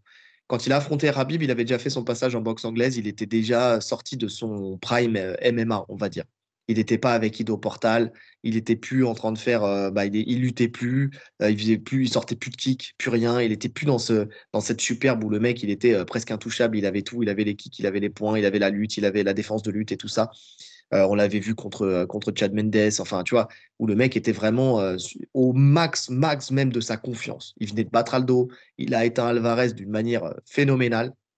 J'aurais voulu le voir à ce moment-là contre Khabib. Là, c'est un combat qui m'aurait intéressé parce que beaucoup plus, je pense, beaucoup plus serré pour le coup. Ouais, ouais complètement. Complètement d'accord. J'enchaîne. On passe au poids lourd. Fedor contre Velasquez. Ouais. Velasquez quand il est au top, quand il est champion, quand il rouste Junior Dos Santos. Mm. Et la version de Fedor, euh, Pride, euh, quand, il, quand il bat Noguera deux, trois fois d'affilée, là, quand il est vraiment à son pic, ce combat, il m'intéresse. Ouais. Moi, je reprends encore McGregor pour le coup contre Volkanovski. Pareil, même époque, Enfin, même, même époque, ouais, ouais. Enfin, l'époque où il était encore euh, capable de faire le poids. à l'époque José Aldo. à l'époque José Aldo, c'est ça. Pour savoir qui, euh, qui est euh, le, le, meilleur de la catégorie. Est-ce que, en fait, McGregor, même s'il a fait zéro, parce qu'il a fait zéro défense de titre, hein, mais il a éteint, il a éteint très facilement, justement, José Aldo, est-ce qu'il était capable, est-ce qu'il est, et Volkanovski, là, enfin, là, avant, avant les combats contre Islam, euh, est-ce qu'il est capable de rooster McGregor comme c'est pas permis et de l'outstriker comme c'est pas permis? Ou est-ce que McGregor de cette époque-là était capable de lui rouler dessus, euh, de lui rouler dessus comme, euh, comme il savait très bien le faire? Ça, ça m'intéresse grave, ce combat, il m'intéresse grave. Ouais, c'est vrai. il y a trop de combats en fait. Hein. Ouais. Moi, j'ai un duel de striker. J'ai Crocop du Pride contre Cyril Gann. Crocop du Pride contre Cyril Gann. Très intéressant. Ouais, très intéressant. Même si je vois Cyril Gann. Euh, je pense aussi. Au-dessus, large. Euh, juste en l'outstrikant, en jouant avec lui, parce que pour lui mettre le high kick, il faut l'approcher, et je pense qu'il peut très bien faire en sorte de jamais être approché. Je pense aussi. Maintenant, maintenant, maintenant, maintenant. Parce qu'en fait, on, on, parle que de l'UFC. Mais on. Tu vois, s'il s'affronte au Pride, c'est différent. Tu vois, par exemple, moi, mon dernier combat que j'ai mis un dernier combat, ça serait dans les règles du Pride. Je veux le voir dans les règles du Pride, pas dans les règles de l'UFC. Euh, tu veux dire un autre combat après derrière Ouais. C'est ça Ouais, d'accord. Parce que là, celui-là aussi, finalement, quand tu le fais dans une cage, tu le fasses sur un ring, c'est deux choses différentes. Au niveau du cadrage, etc. Ah oui, oui, bien sûr. Bien sûr. Bien sûr. Ouais. Non, je suis d'accord. Attends, parce que moi, j'en ai encore plein. Hein. Euh, Rabib versus Oliveira. Ouais. Parce que tu sais, euh, à l'époque, on disait Rabib Ferguson. Mais euh, on a vu qu'Olivera, il était un milliard de fois au-dessus de, de, Ferguson. Et, euh, et, un Oliveira euh, Prime, donc au moment où il était bah, là, hein, tu sais, avant Islam, hein, tu sais, et encore, il est encore dans son Prime, je pense, mais c'est juste que là, il, il s'est pris les pieds dans le tapis. Mais j'aimerais bien le voir contre Khabib. Style différent de, de, de justement d'Islam Makhachev. Et justement, on s'est toujours dit, qu'est-ce que ça donne quelqu'un qui est bon sur le dos contre Rabib Tu sais, un Rabib qui était moins technique, mais qui avait plus de facilité à gagner les combats parce que beaucoup plus puissant et puis rouler sur ses adversaires, mais moins de panel technique quand même que qu'Islam Makhachev. Et, et, donc, j'aurais bien voulu voir ce combat quand même contre, contre Oliveira. Ouais. Pour Non, moi, c'est une belle opposition. C'est l'opposition qu'on attend depuis, depuis toujours, en fait. hein. Un Khabib contre quelqu'un qui est fort dos au sol. Vas-y. Ouais. Euh, Fedor contre Jones, mais dans le règlement du Pride. Donc sans les coups de coude. Au sol. D'accord.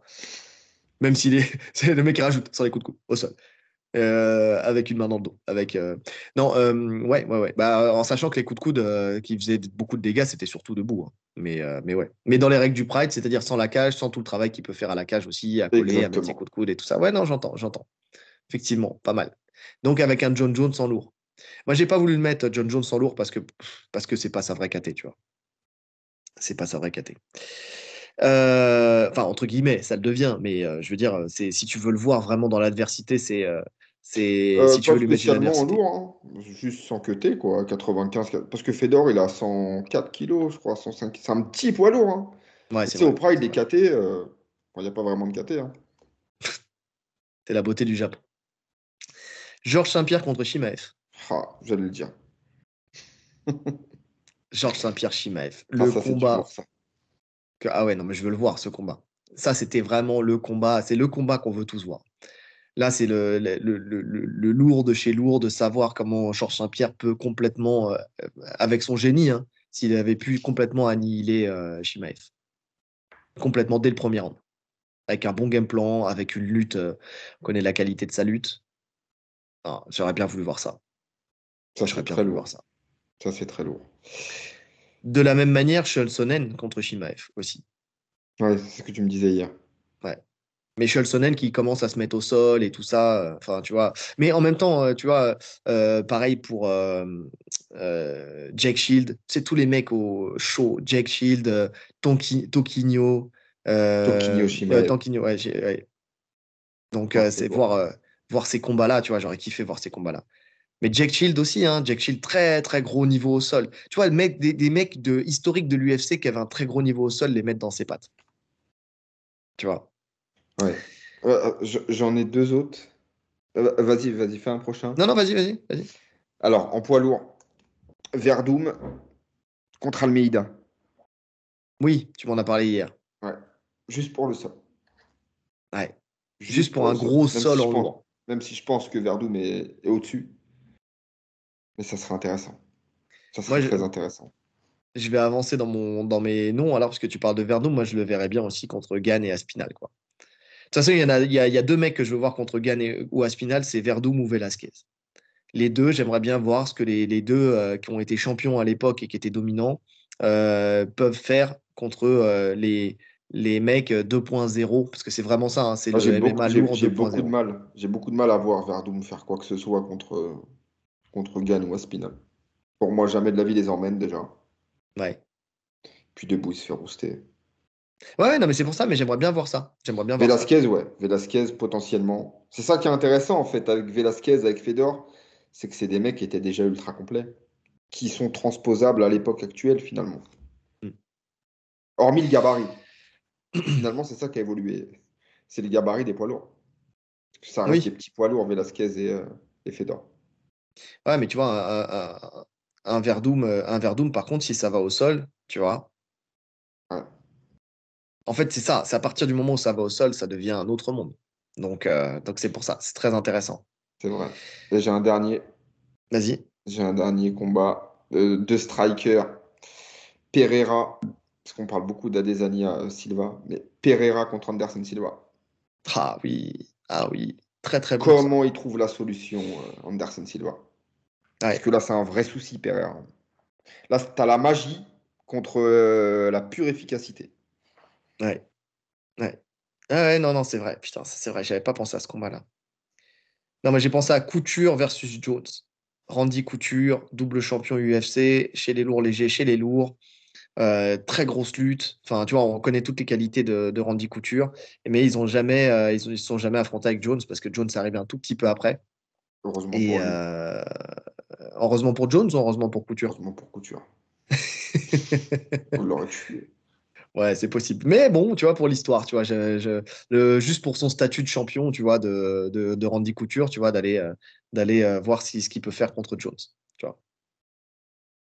Ouais. Non, mais il y en a trop à faire. Il y en a beaucoup trop. Mais oui. Et j'en fais un dernier parce qu'on n'a pas parlé des femmes. Et c'est un combat qui a déjà eu lieu. Oui. Mais par contre, j'aurais voulu le voir avec le prime de, de, de, de la, de la perdante, entre guillemets. Nunes contre Cyborg, mais Cyborg prime. Pas sur la fin, comme c'est le cas, enfin, tu vois. Vraiment Cyborg prime. Là, là, on aurait vu qui est véritablement la vraie gote des deux. Si Nunes lui fait la même chose, pas de problème. Si Cyborg, par contre, euh, mais Cyborg, elle était tellement chaude aussi à l'époque. Tu vois, j'aurais bien voulu voir ça. Et tellement agressive et tout. Enfin bon, j'ai- c'est un combat que j'aurais voulu voir. euh, en fait, quand j'ai vu ce combat-là, toi, dans ton esprit, tu sais, de fan, tu veux le, tu, tu, tu veux le voir, tu sais, avec le meilleur des deux. Il y a plein de combats comme ça où tu veux les voir avec le meilleur des deux, tu vois. C'est ça, en fait. Des combats qui ont lieu trop tôt ou trop tard. Ouais. Donc, euh, donc ouais.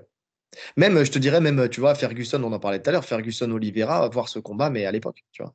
À l'époque de Ferguson top, où il roulait sur tout le monde. Non, non, c'est clair. C'est clair. Mais bon, ça reste, ça reste quand même plus ou moins la même, géné- la même époque de combattants. Ah, attends, j'en ai un. Oh, il a popé dans ma tête. Mais attends, c'est la même KT ou pas? Ah non, c'est peut-être pas la même KT. Ouais, non, c'est pas du tout la même KT. même. Non, mais c'est pas du tout la même KT. Chuck Eh, Liddell. on les fait en open weight, allez. Allez, on en fait un Chuck, euh, mais juste pour l'opposition de style. Poirier, Chuck Liddell. Ah non, ouais, ouais, non. Non, c'est pas, non, non, c'est pas 40 du tout, kilos la- non, non, non, mais c'est pas du tout la même KT. C'est pour ça, c'est ce que je te dis. En fait, c'est pourquoi ça a popé dans ma tête sur le style. Mais après, tout de suite, je me suis dit, mais non, c'est pas du tout la même catégorie, donc c'est pas possible. Mais en opposi mais ouais, en opposition de style, c'était un truc de ouf. C'est euh, Chuck Liddell avec ses missiles dans les, enfin, tu sais, ses missiles guidés dans les points et euh, non, ça aurait fait une guerre de malade. Mais oui, non, mais c'est pas du tout la même KT. C'est pas du tout la même KT. Bas Rutten. Bas Rutten, tu veux le voir contre qui? Bas Rutten. Ah, Bas Rutten, c'est violent. hein. Ouais, j'ai pas de nom en tête. Euh, Il était en, il était en, il était Poids en lourd. lourd, en Ouais. lourd, il a combattu en lourd. Ouais, en Ouais. lourd léger, je crois. Bas Rutten contre Jones. Ouais, mais seulement s'il a son slip et ses bottes. Ah bah bien sûr. Non mais ça on est d'accord. Ah ouais. D'ailleurs tu m'avais dit toi, tu l'as oublié, tu m'avais dit Fedor Brock Lesnar. Fedor Brock Lesnar, ouais. Ouais, mais finalement, je l'ai rel- je l'ai enlevé. Alors, je veux le voir, hein. Mais c'est le combat qu'on entend tous. Qu'on voulait voir à l'époque, qu'il a été cité, cité, cité, cité. Et je voulais mettre un peu de, de, de nouveauté. Mais ouais, Fedor Brock Lesnar, oui, tous les jours. Ouais. Non mais il y a plein de combats. En fait, je crois qu'il y a, il y a trop de combats. Je crois qu'on peut s'arrêter là parce qu'en vrai, Ouais, bah En oui, vrai, parce si tu creuses un reste, peu, plus tu creuses, euh, un c'est ça. c'est ça. Mais dans tous ces combats-là, là, dans tout ce que tu as cité, si tu devais en choisir.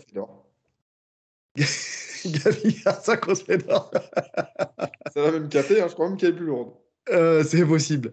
Si dans tout ce que tu as cité là, tu devais en choisir un seul, tu choisis lequel? Euh, Moi, sportivement, celui qui m'intéresse le plus, ça aurait été Georges Saint-Pierre contre Ousmane. Ouais. Sportivement, hein, parce que, euh, parce que, parce que finalement, une époque pas si écartée, n'y a pas eu une évolution de fou du MMA, donc c'était potentiellement jouable. On- euh, de toute façon, on en parlait même pour que ça se fasse vraiment. Donc, euh, on aurait pu le voir. Et, euh, et je pense que ça aurait été super intéressant. Donc, sportivement, c'est le combat qui m'intéresse le plus. Après, pour le fun, étant un très grand fan de Mirko Krokop, Krokop Cyril Gann, c'est le combat qui, qui m'aurait fait kiffer. Ouais, non, je suis d'accord avec toi pour Georges Saint-Pierre Camarou. Moi, maintenant, euh, pour le pour le fun absolu aussi, euh, mais pas, enfin pas pour le fun, mais un autre combat qui m'aurait bien intéressé, c'est McGregor contre Volkanovski. Ouais, ouais, ouais. Ça, c'est vraiment un combat aussi. euh, Mais non, ouais, mais non, en fait, il y en a trop. Oh là là, a Georges- trop. Georges Georges Saint-Pierre Chimaev. Oh, non, non, il y en a trop. En fait, je peux même pas choisir. Parce que même le McGregor Habib, euh, McGregor, tu sais, euh, Prime Prime. Tu vois. Ah, euh, les gars, donnez-nous vos combats. On a dû Ouais. en oublier, c'est sûr. On a- C'est sûr Ouais. qu'on a oublié des pépites. donc, ouais, n'hésitez pas. N'hésitez pas. Notamment nous, chez les euh, poids légers. Je connais pas trop, trop. Tu sais, les, les anciens poids légers.